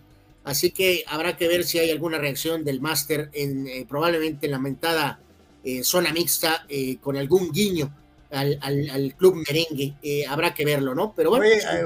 eso sí es que lo ponen en el, en el chiringo, porque con eso que no mencionan a Cristiano. Pues e, ese es buen punto, ¿no? Sí, por supuesto, sí, fue como desapareció del mapa, este, sin duda alguna. Pero bueno, empate a uno entre los dos equipos que tienen pues expectativas fuertes, Carlos, ¿no? independientemente de grupos, aunque España sabemos es un equipo una selección joven, pues la idea es ir lo más profundo posible, sin duda alguna, y Portugal también. Entonces, eh, ya veremos qué pasa con ellos en la, en la Copa del Mundo, ¿no? Y por otra parte, esta está muy sabrosa, ¿no? Hablabas de, de Cristiano. Eh, eh, sí, esta, esta pregunta muy buena, la hago por lo que pasó ayer después de la tunda que Argentina le puso a Italia y la forma en que se festejó, Carlos. Te pregunto, Messi gana Copa América y ganó la finalísima. Cristiano gana la Eurocopa y ganó el calendario en turno de esta Nations League que prácticamente se juega eh, vamos a decir, eh, en un año, y que no es un partido, son varios partidos. Te pregunto, Carlos, ¿es válido esta pregunta de que Messi gana lo mismo que Cristiano al ganar un partido con varios partidos que es la Nations League? Ay, caray, pues no sé. Eh, digo, yo creo que algunos dirán que obviamente pues también se requirió primero ganar la Copa América, que fueron varios partidos, ¿no? Entonces, eh, ah, híjole, no sé. Eh, a ti te gusta, a mí no, a mí no me gusta el concepto de Nations League. Aclaro que este post, Carlos, fue puesto por una, vamos, por una, por una postura 100% ah, Messi, ¿no? pues sí, sí, este, pues yo te preguntaría a ti, ¿cuál, cuál se te hace más importantes? No, yo, o sea, no demerito lo que pasó ayer. Digo, ya que Italia está deprimido, pues es problema de ellos, ¿no? Argentina jugó muy bien y aplastó a Italia, Carlos. Y, que le quieren dar este simbólico, eh, esta simbólica enorme magnitud, bueno, pero sinceramente lo digo, creo que si bien la Nation League tiene sus detalles, pues es mucho más compleja de ganar que solamente un partido, pues, ¿no? Entonces, eh, se me hace un poquito exagerado el, contar la finalísima, ¿no? Pero bueno. Yo, yo no quiero ser ojéis con ninguno de estas dos mogules, de estos dos colosos, pero yo creo que de Europa, pensando en Cristiano, Mbappé y Francia son favoritos para ganar el Mundial, y de América, Brasil es favorito para ganar el Mundial. Eh, o sea, ninguno de los equipos de estos dos puede ser como número uno candidato para ganar el mundial. Pero, híjole. Nos pregunta aquí Omar Stradamus, Carlos, que si el juego va por ABC, efectivamente. Aquí en la ciudad de San Diego el juego lo vas a poder ver si, tienes la facilidad. Eh, lo puedes ver también en inglés en el canal abierto de ABC. Eh, así que esa es una de las varias opciones, ¿no? Este, acuérdense que la NBA también tiene múltiples opciones de transmisión, ¿no? Entonces, pero si, si señal abierta en inglés, si eso es lo que quieres, ABC lleva el partido, ¿no? Fíjate lo que dice Adalberto Pérez. Saludos, fulanos. ¿La finalísima de ayer fue amistoso o era oficial? Pues se supone que es oficial. Se supone que es oficial. Se supone que es oficial. Y Abraham Mesa, como siempre, con sus futureos pachecos, eh, dice: Benzema será el goleador de Qatar con siete u ocho pepinos y se ve comprando un camión de vitacilina, Carlos. Fíjate que se me hace eh, un poco difícil, ¿eh, Carlos? Por la cuestión de Ratatouille. Eh, sinceramente, mi querido Abraham, no creo que Karim alcance a meter esa cantidad de goles eh, por, por Ratatouille, ¿no? si a Francia le va bien, es campeón del mundo, juega todos los partidos, Carlos. O sea, debe probablemente a lo mejor tener un ataque así balanceado, ¿no? donde estos dos fulanos anden marcando eso, ¿no? Entre cinco y goles, cuatro goles, tres y cinco, alguna cosa así, ¿no? es muy probable. Vamos a escuchar al buen Eduardo de San Diego que nos manda participación en WhatsApp. Esta también es de esas con las que nos ponemos al día. Este, adelante, Lalo. Buenas tardes, eh, quería preguntar, no sé qué piensas, platicado con un amigo de la Fórmula 1 y lo del ahora que Checo en Mónaco, y digamos que lo puso un poco, lo ubicó de una manera más protagonista en la Fórmula 1 eh, incluso pues ahí peleando con los puntos a, al, a, Verstappen y, este, y a. Eh, sin embargo, vemos que eh, la Fórmula 1 poco se interesa en los pilotos mexicanos para ser protagonistas del, mismo serial, sabiendo el mercado que hay, no, no tomando en cuenta más bien el mercado que hay en los Estados Unidos y en México, si un piloto de mexicano tuviera el, éxito, el éxito que tiene Verstappen o que tiene el mismo Lewis Hamilton. Eh, y también nos preguntábamos, ¿por qué será que en Estados Unidos pocos intereses en la Fórmula 1? Me refiero en cuanto a tener pilotos eh, en la misma Fórmula 1, sabiendo que eh, pues sería algo que podría llamar mucho la atención, ¿no? Eh, además de que pues, patrocinadores aquí en Estados Unidos sobran. Sin embargo, me llama la atención que, que no les interese a los norteamericanos llegar a tener pilotos, o por lo menos uno en la, en la Fórmula 1. Sin embargo, pienso a veces que quizás sería porque no tenían el control total de la Fórmula 1, haciendo un, una competencia con mucho, pues, realmente europea, más que de origen europeo, y quizá por eso no les interesa tanto, porque no tienen el control de ella. No sé qué piensan ustedes. Saludos. Bueno, en lo, en lo último, este nuevo grupo, pues sí, sí es muy pro, muy americano, mi querido este, Eduardo. O sea, sí ha cambiado de la hegemonía que tuvieron durante tantos años con Bernie Eccleston. Entonces, sí es un punto de vista muy americano. Prueba de ello es la expansión del Gran Premio de Miami y agregar Vegas, Carlos, y Estados Unidos va a tener tres grandes premios muy pronto, ¿no? Claramente más que cualquier otra situación. Entonces, ya eso ha cambiado. La siguiente etapa sí podría ser ¿por qué no eh, beneficiarse Oye, de tener el- un piloto americano? El último gran piloto americano como tal Mario Andretti. Mario Andretti, ¿no? por Porque supuesto, por por, ahí, eso Mario Andretti es una leyenda. eh, oye, pero por, por ahí tuvieron a, a Alexander Rossi, eh, eh, pero era piloto pues prácticamente de prueba, ¿no? Este, que también es nativo, es gabacho. no, no, no, y recordamos, Eh, Carlos, pues a, a Andretti Jr., al hijo, ¿te acuerdas cuando estuvo algunas carreras ahí en McLaren con Ayrton y le fue, pero del, pero del, del cocol, le fue terrible, ¿no? Entonces, este, vamos a ver si por ahí en esta ahora administración proamericana pronto pudiera venir una oportunidad para un piloto americano eh, que pudiera Y, y yo complementar sí te el digo boom algo, el la de mejor- Netflix y todo eso sí ayudaría a tener un piloto a lo mejor muchos van a decir que, no, bueno, pues es que como es una, es una liga mayoritariamente europea, cuidan mucho los asientos, sobre todo para los ingleses, los alemanes. ¿ver? La realidad es que si eres un buen piloto, un piloto por encima del average, vas a llegar a Fórmula 1. Hemos visto casos de japoneses, de argentinos, de brasileños, Ahora, na- ahora hasta de chinos y mexicanos. Quiero agregar Pero una entonces, cosa. si, el- si algún piloto gabacho, colombianos, si algún piloto gabacho tiene la calidad, se va a abrir paso y va a llegar a Fórmula 1. ¿no? No es que no que no empujen. Ahora también los americanos tienen esta facilidad, esta facilidad de que pues no les interesa tanto porque pues hay asientos en, Indy, hay asientos en NASCAR y ganan muy buena lana, ¿no? Pues sí, o sea, efectivamente, sí, el piloto, el piloto, pues eh, el americano eh, no, no, no siente la la necesidad de perrearla.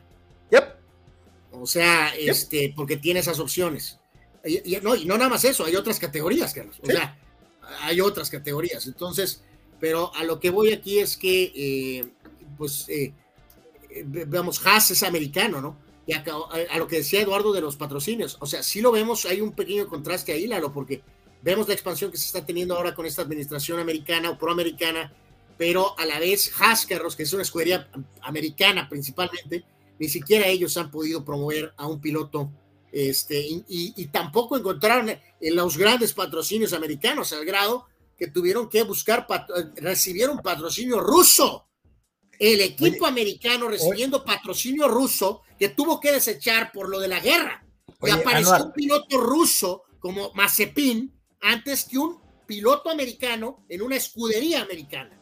Oye, Anuar, y no están ni cerca de los avances y el trabajo tecnológico de las escuderías europeas, ¿no? Eh, eh, están No, no, no, lejos, exactamente. están lejísimos. eh, Ahorita eh, lo del motor, pues que empezamos con el motor, ¿no? Obviamente están agarrando el motor secundario de Ferrari. Eso es lo que trae Haas ahorita, ¿no? Que por, Yes. que por- por eso han estado un poquito mejor porque les tocó la suerte ahorita en el ajuste, ¿no? De que ellos están asociados con Ferrari. Por eso el, el- el- el equipo no está tan del toilet como los años anteriores, ¿no? Brasil tuvo actividad en eh, eh, los eh, partidos amistosos y le tocó Corea, como decía Anuar hace rato, pues hicieron lo que tenían que hacer, ¿no?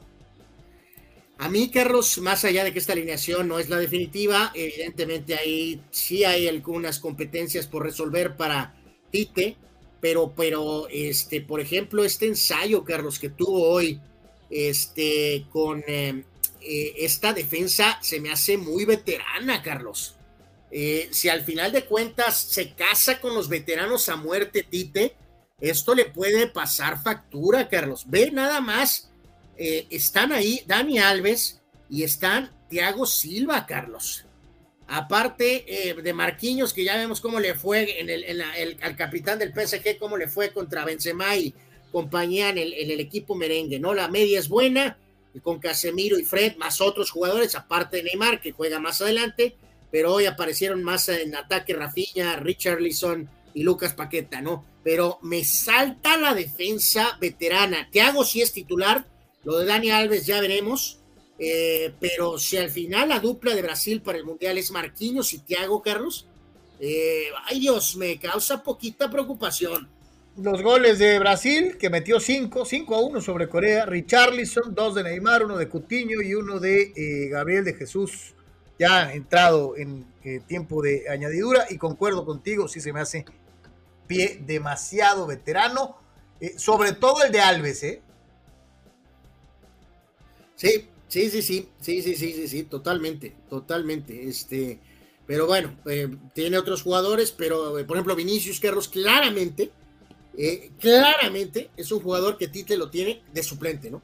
O sea, prefiere a algunos de estos otros hombres que vemos, vemos precisamente ahí en ese gráfico. Ni siquiera estoy hablando de Neymar, estoy hablando de esos. Oye, Anuar, es que Richarlison le ha metido gol hasta a, todo el mundo. O sea, el tipo está atravesando un gran momento. También tienes que aprovechar momentos, ¿no? Es claramente Vinicius es un jugador que debe estar en la dinámica si es que Brasil aspira a hacer algo.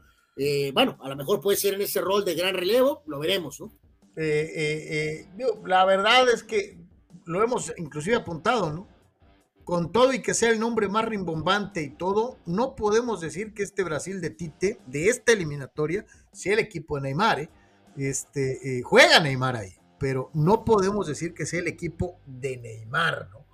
Eh, así que bueno, pues ahí están. Sí, sí, sí hay algunos nombres que medio brincan, pero pues bueno, este, ahí, va, ahí va el equipo de Brasil goleando en partidos amistosos y confirmándose pues el gran momento que viene atravesando durante toda la eliminatoria, eh, que ganaron prácticamente caminando.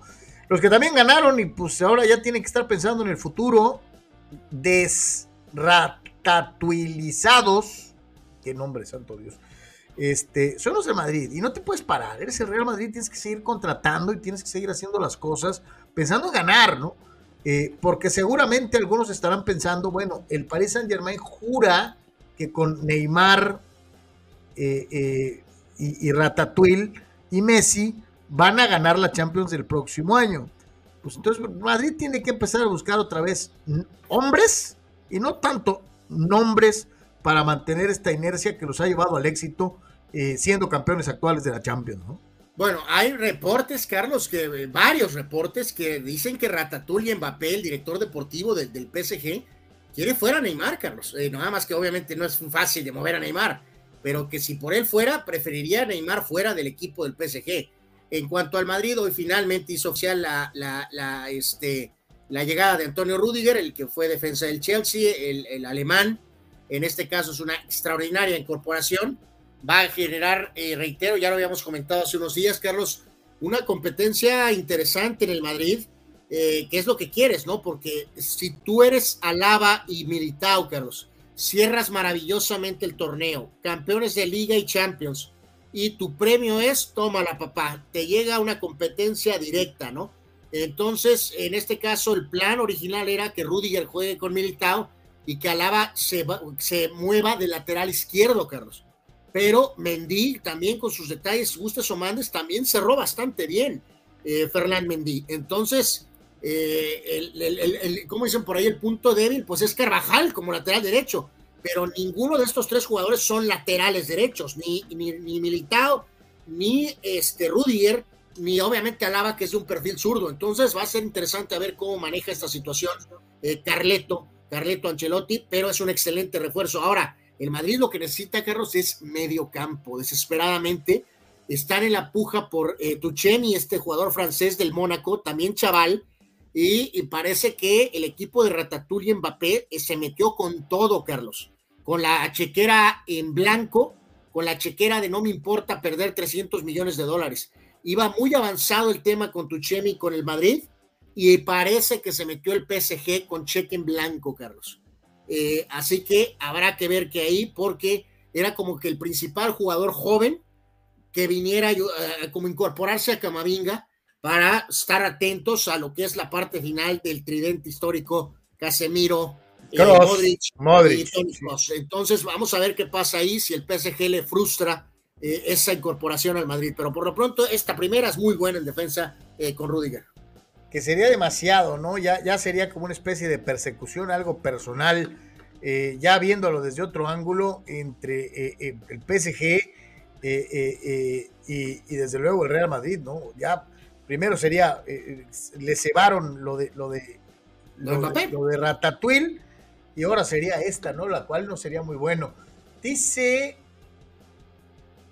Dice Abraham Mesa que cree que también van a transmitir la final de la NBA por Televisa. Sí, de hecho va por Televisa. Creo que sí. Sí, sí, creo que sí. Que con Enrique Bura creo, y alguien más por ahí, creo que, que es, una, sí, es una opción también, sin duda alguna.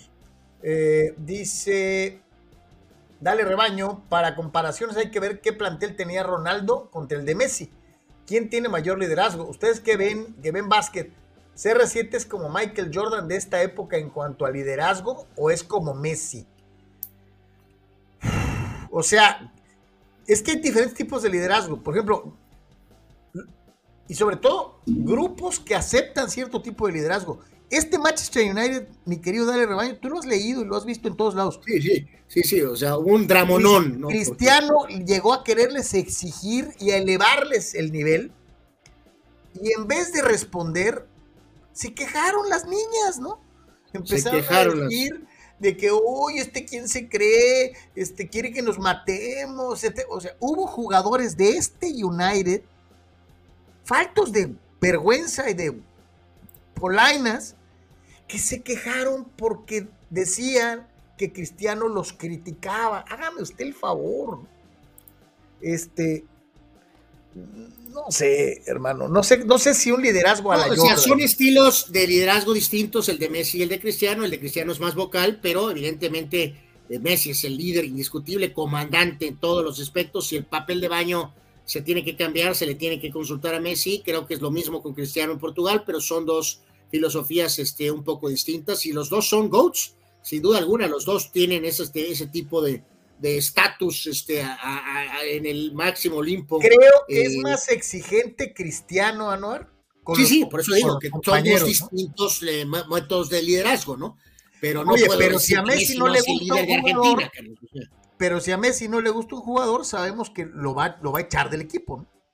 O sea, o sea, son, es más vocal cristiano, pero, pero pues obviamente Messi está en comando en todos los aspectos ¿Sí? con Argentina. ¿no? Eh, está, está, está, interesante esa, mi querido, mi querido César, este, y no creo que ejerza ninguno de los dos algo similar al, al liderazgo estilo Jordan, ¿no? Este, eh, es distinto. Bueno, pero lo que decías, Cristiano es mucho más exigente, Carlos, como Jordan lo era tras bambalines con los compañeros, como se mostró claramente en The Last Dance, ¿no? Totalmente. Eh, malas noticias en el fútbol americano profesional de la NFL. Eh, y obviamente, bueno, pues este, eh, hay, hay, cosas eh, que a veces uno no entiende. Gente que ves joven y que a final de cuentas, bueno, pues se te adelanta en el camino. Falleció Marion Barber tercero. Eh, usted lo recuerda. Anuar, ¿algo que ver con Tiki, va? No, no, no, no, no, aquí, aquí bueno. a lo que yo entiendo es que no, Carlos, ¿no? Este, los otros son Tiki y Rondy Barber, ¿no? Ajá. Este, este es otro Barber, eh, recordado en su etapa en los Cowboys, principalmente por ser esa especie de, de, definidor, ¿no, Carlos? Muchos touchdowns en la zona, en la zona, pues, eh, roja, por decirlo de alguna manera, aunque nunca pudo establecerse como un corredor, a lo mejor que incluso pasara las mil yardas, ¿no? Pero era, era muy seguro para poder este, eh, poner el ovoide en las diagonales, ¿no? Entonces, considerando su edad, pues sí fue eh, muy llamativo eh, lo que pasó con, con, con, Marion Barber, obviamente reacciones de, de, de los vaqueros de Dallas. Oye, eh, 39 años de edad, ¿no? Eh, sí, su última campaña fue en el 2011 con Chicago. Eh, parece que fue ayer, pero ya vamos para una década prácticamente de que fue la parte final este, de Marion Barber, ¿no? Este, se realizó una revisión con fines de asistencia social en el departamento en el que aparentemente alquilaba y este, pues ahí lo encontraron, Carlos, ¿no? Así que habrá que ver y conocer más detalles, este, pues de qué pasó, de qué pasó con Marion Barber, pero pues obviamente 38 años, pues sí, sí, sí, sí, salta muchísimo, ¿no? Y dice Víctor, ¿no? Muy joven, eh, eh, no regalaba una sola yarda cuando corría, dice, no era un superestrella, pero hacía equipo y se descanse, descanse en paz, y muy, muy joven, muy, muy joven. Eh, descanse en paz, eh, Mario Barber. Así que bueno, pues ahí está. Nos preguntaba aquí Omar Stradamus, Carlos, eh, acerca de Néstor Cortés, que tal vez para abrir el juego de estrellas, pues podría ser, podría ser. Hasta ahorita ha estado desatado con los Yankees 4 y 1, 1.70 de efectividad hasta el momento. Así que, pues evidentemente se ha lanzado bastante bien, ¿no? Eh, para este anteriormente Journeyman Pitcher, eh, pero por lo pronto ahorita ha tenido un inicio de campaña fulgurante con los Yankees, ¿no? Vamos a ver si lo puede sostener. Dice Mastradamos, ¿no? ¿Se acuerdan de aquel video de CR7 con la Juve? Dice, cuando van entrando al vestidor y va cajeteando a todos. Sí, pues yo, yo del que eh, más me acuerdo, eh, muchachos, amigos, es el, en uno de los juegos de Portugal, Carlos. Creo que es a Moutinho, eh, cuando le dice, este, hey, ven tú para acá, ven a patear, ¿no? Este, y le dice, no te preocupes, dice, este, estamos contigo, y si fallas, de todas maneras, se me van a venir a mí encima, ¿no? Este, y es la imagen, hay muchas, pero esta es una de ellas. Eh, si no la ha visto, chequela ahí en YouTube, es genial, que muestre la, el liderazgo de Cristiano, diciéndole a Mutiño, tú tienes la calidad, patea, este, estamos contigo y adelante, ¿no? Pase lo que pase, este, si fallas, no importa, se me van a venir a mí encima. Este, y Mutiño, ese penal en particular lo anota, creo que es Mutiño, este, pero es una imagen muy, muy, eh, que, de, que magnifica el, el, liderazgo de Cristiano Ronaldo. Dice Fidel, ¿qué opinan de que Real Madrid busca el vetado de la selección francesa Alexandre Lacassette, el chichatronco francés? Eso sería desastroso y un error y no, ni, ni lo creo, Fidel. Sinceramente, no, no, no entiendo qué tendría que hacerle cassette en el Real Madrid. O sea, eh, no, no, no. Jorge Crespo, Néstor Cortés contra Gonzolín y Víctor Baños también la pone. Cortés contra el gato Gonzolín para abrir el juego de estrellas en Dodger Stadium. Órale. Pues, este, eh, eh, digo, ¿qué te dije ahorita? 4 y 1 de y 1.70, ¿no? De, de Cortés. Eh, nada más déjame sacar bien los números precisos de Gonzolín. El, el gato lleva 5-0, ¿no? Gonzolín está 5-0 con 1.80 de efectividad, así que pues. Yep. Yep. Maravilloso. Que Roger Clemens contra Dwight Gooden, ¿no? Cortés contra Gonzolín. Nos pregunta Marco Verdejo, ya lo comentamos, mi querido Marco, pero te la repetimos. ¿Qué opinan del nuevo coach de los Lakers? A mí se me hace que está bien que sea joven, pero se me hace que es un coach que va a ser mangoneable por LeBron.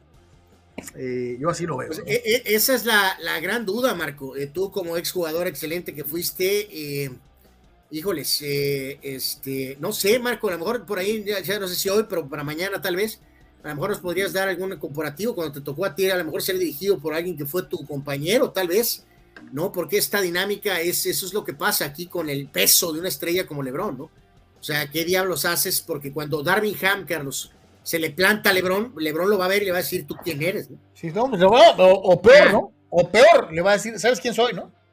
Sí, o sea, ¿sabes quién soy? No, olvídate o sea, quién es, eres, ¿no?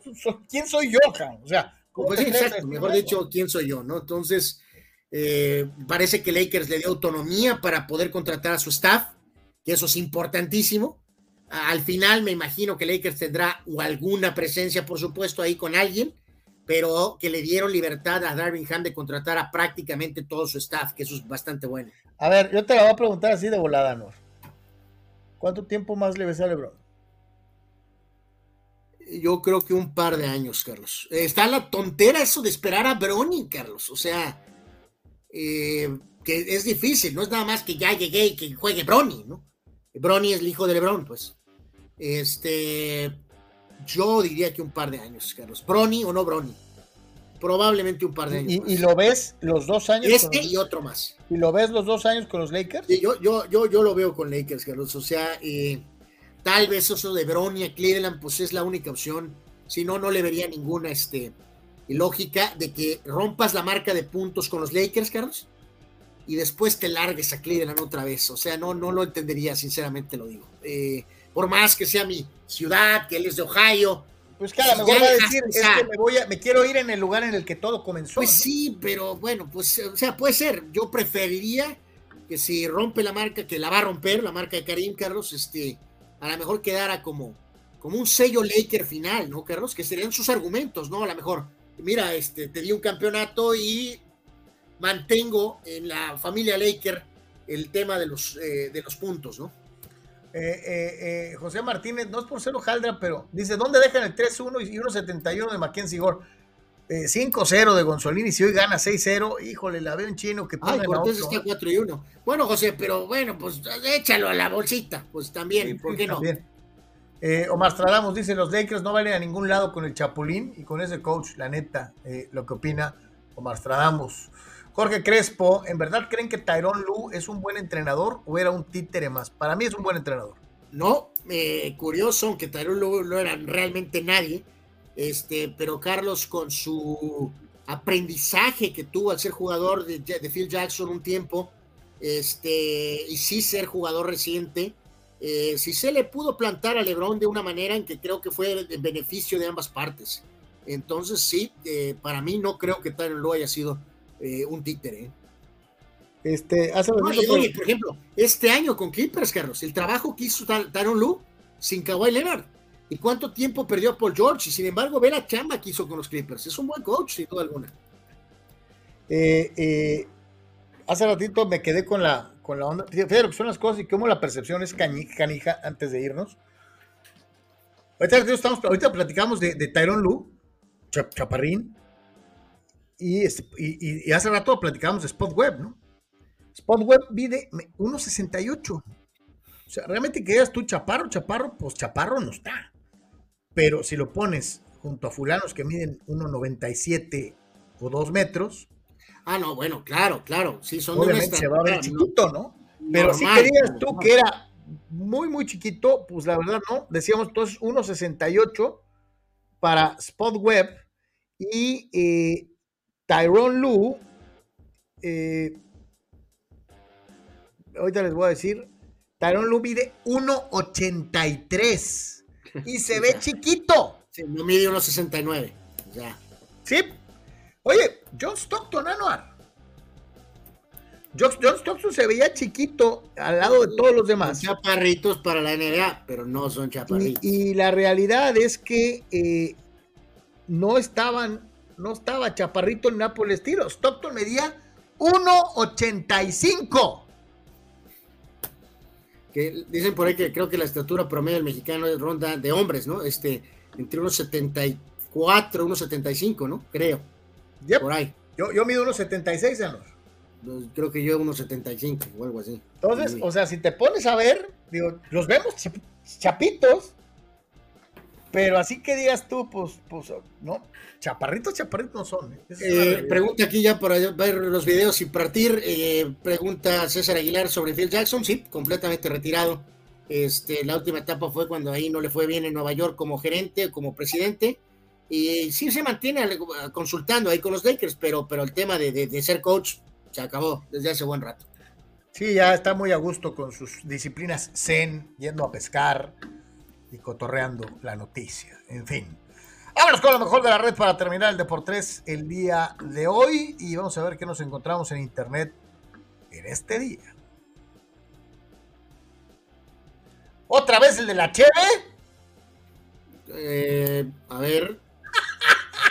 Bueno, pues ya se pegó. Ah, caray, no, ¿qué pasó? ¿Qué pasó? ¿Qué pasó? aquí? Creo que Esto sí- tuvimos un pequeño accidente A ver, vamos a ver si lo podemos corregir eh, rapidísimo. Carlos. Déjame ver, déjame ver aquí rapidito, rapidito. Este, Rappi. eh, Fíjate, rap. antes- Pregunta Dale Rebaño que qué pasó con Haaland. Es muy buena pregunta. Eh, ¿Qué show ahí? ¿Por qué no lo han presentado? Guardiola ha dicho que hay un cuestión, una cuestión legal y que esto y que el otro, pero ahí estamos como quien dice, eh, eh, todos atorados. Yo Eh, pensé que habían tomado el cuestión- modelo solo Anuar y que por eso no lo iban a presentar hasta cuando empiece la temporada. Eh, ándale, este, sí, sí, sí, pero sí está, sí, sí es curioso que, que no se ha podido este, presentar a, a Erling Haaland, ¿no? Este, sin duda alguna, ¿no? Este, eh, a ver, un segundo aquí, si no, pues lo dejaremos para mañana. La cuestión de los videos. eh, Dice, este Jorge, sí. recuerdo mucho esa imagen de Allen Iverson pasando por encima de Tyrone Lu en las finales del 2001. Por eso mencionamos ahorita, ¿no? Se ven chiquitos, pero chiquitos pura Mauser, ¿no? Están grandotes, ¿no? Pero los pones a un lado de, lo- de los otros gigantes y pues obviamente se ven, se ven más chiquitos de una, de una u otra manera, Bueno, mi querido. quedan, para mañana la cuestión de los videos. Para todos, como siempre, muchas gracias. Los invitamos si tienen chance a darse una vueltita y en la tarde, yo creo que hoy sí va a haber J por 3. Entonces, para todos y cada uno de ustedes, muchísimas gracias. Dice Víctor Baños, se unen DC y Marvel para seguir a Shakira. Dice, no solo Superman, ahora Chris Evans empezó a seguirla en redes. No, hombre. A Río Revuelto, ganancia de pescadores. Ahora hasta el Capitán América quiere su vuelta co- colombiana, pero este, eh, yo no los culpo. Omar Stradamus dice, son chiquitos para la NBA, pero brincan un madral. ¡Yes! Eh, eso es cierto. Carnal, gracias. Gracias a todos, suerte. Buenas tardes, buen provecho. Hasta mañana.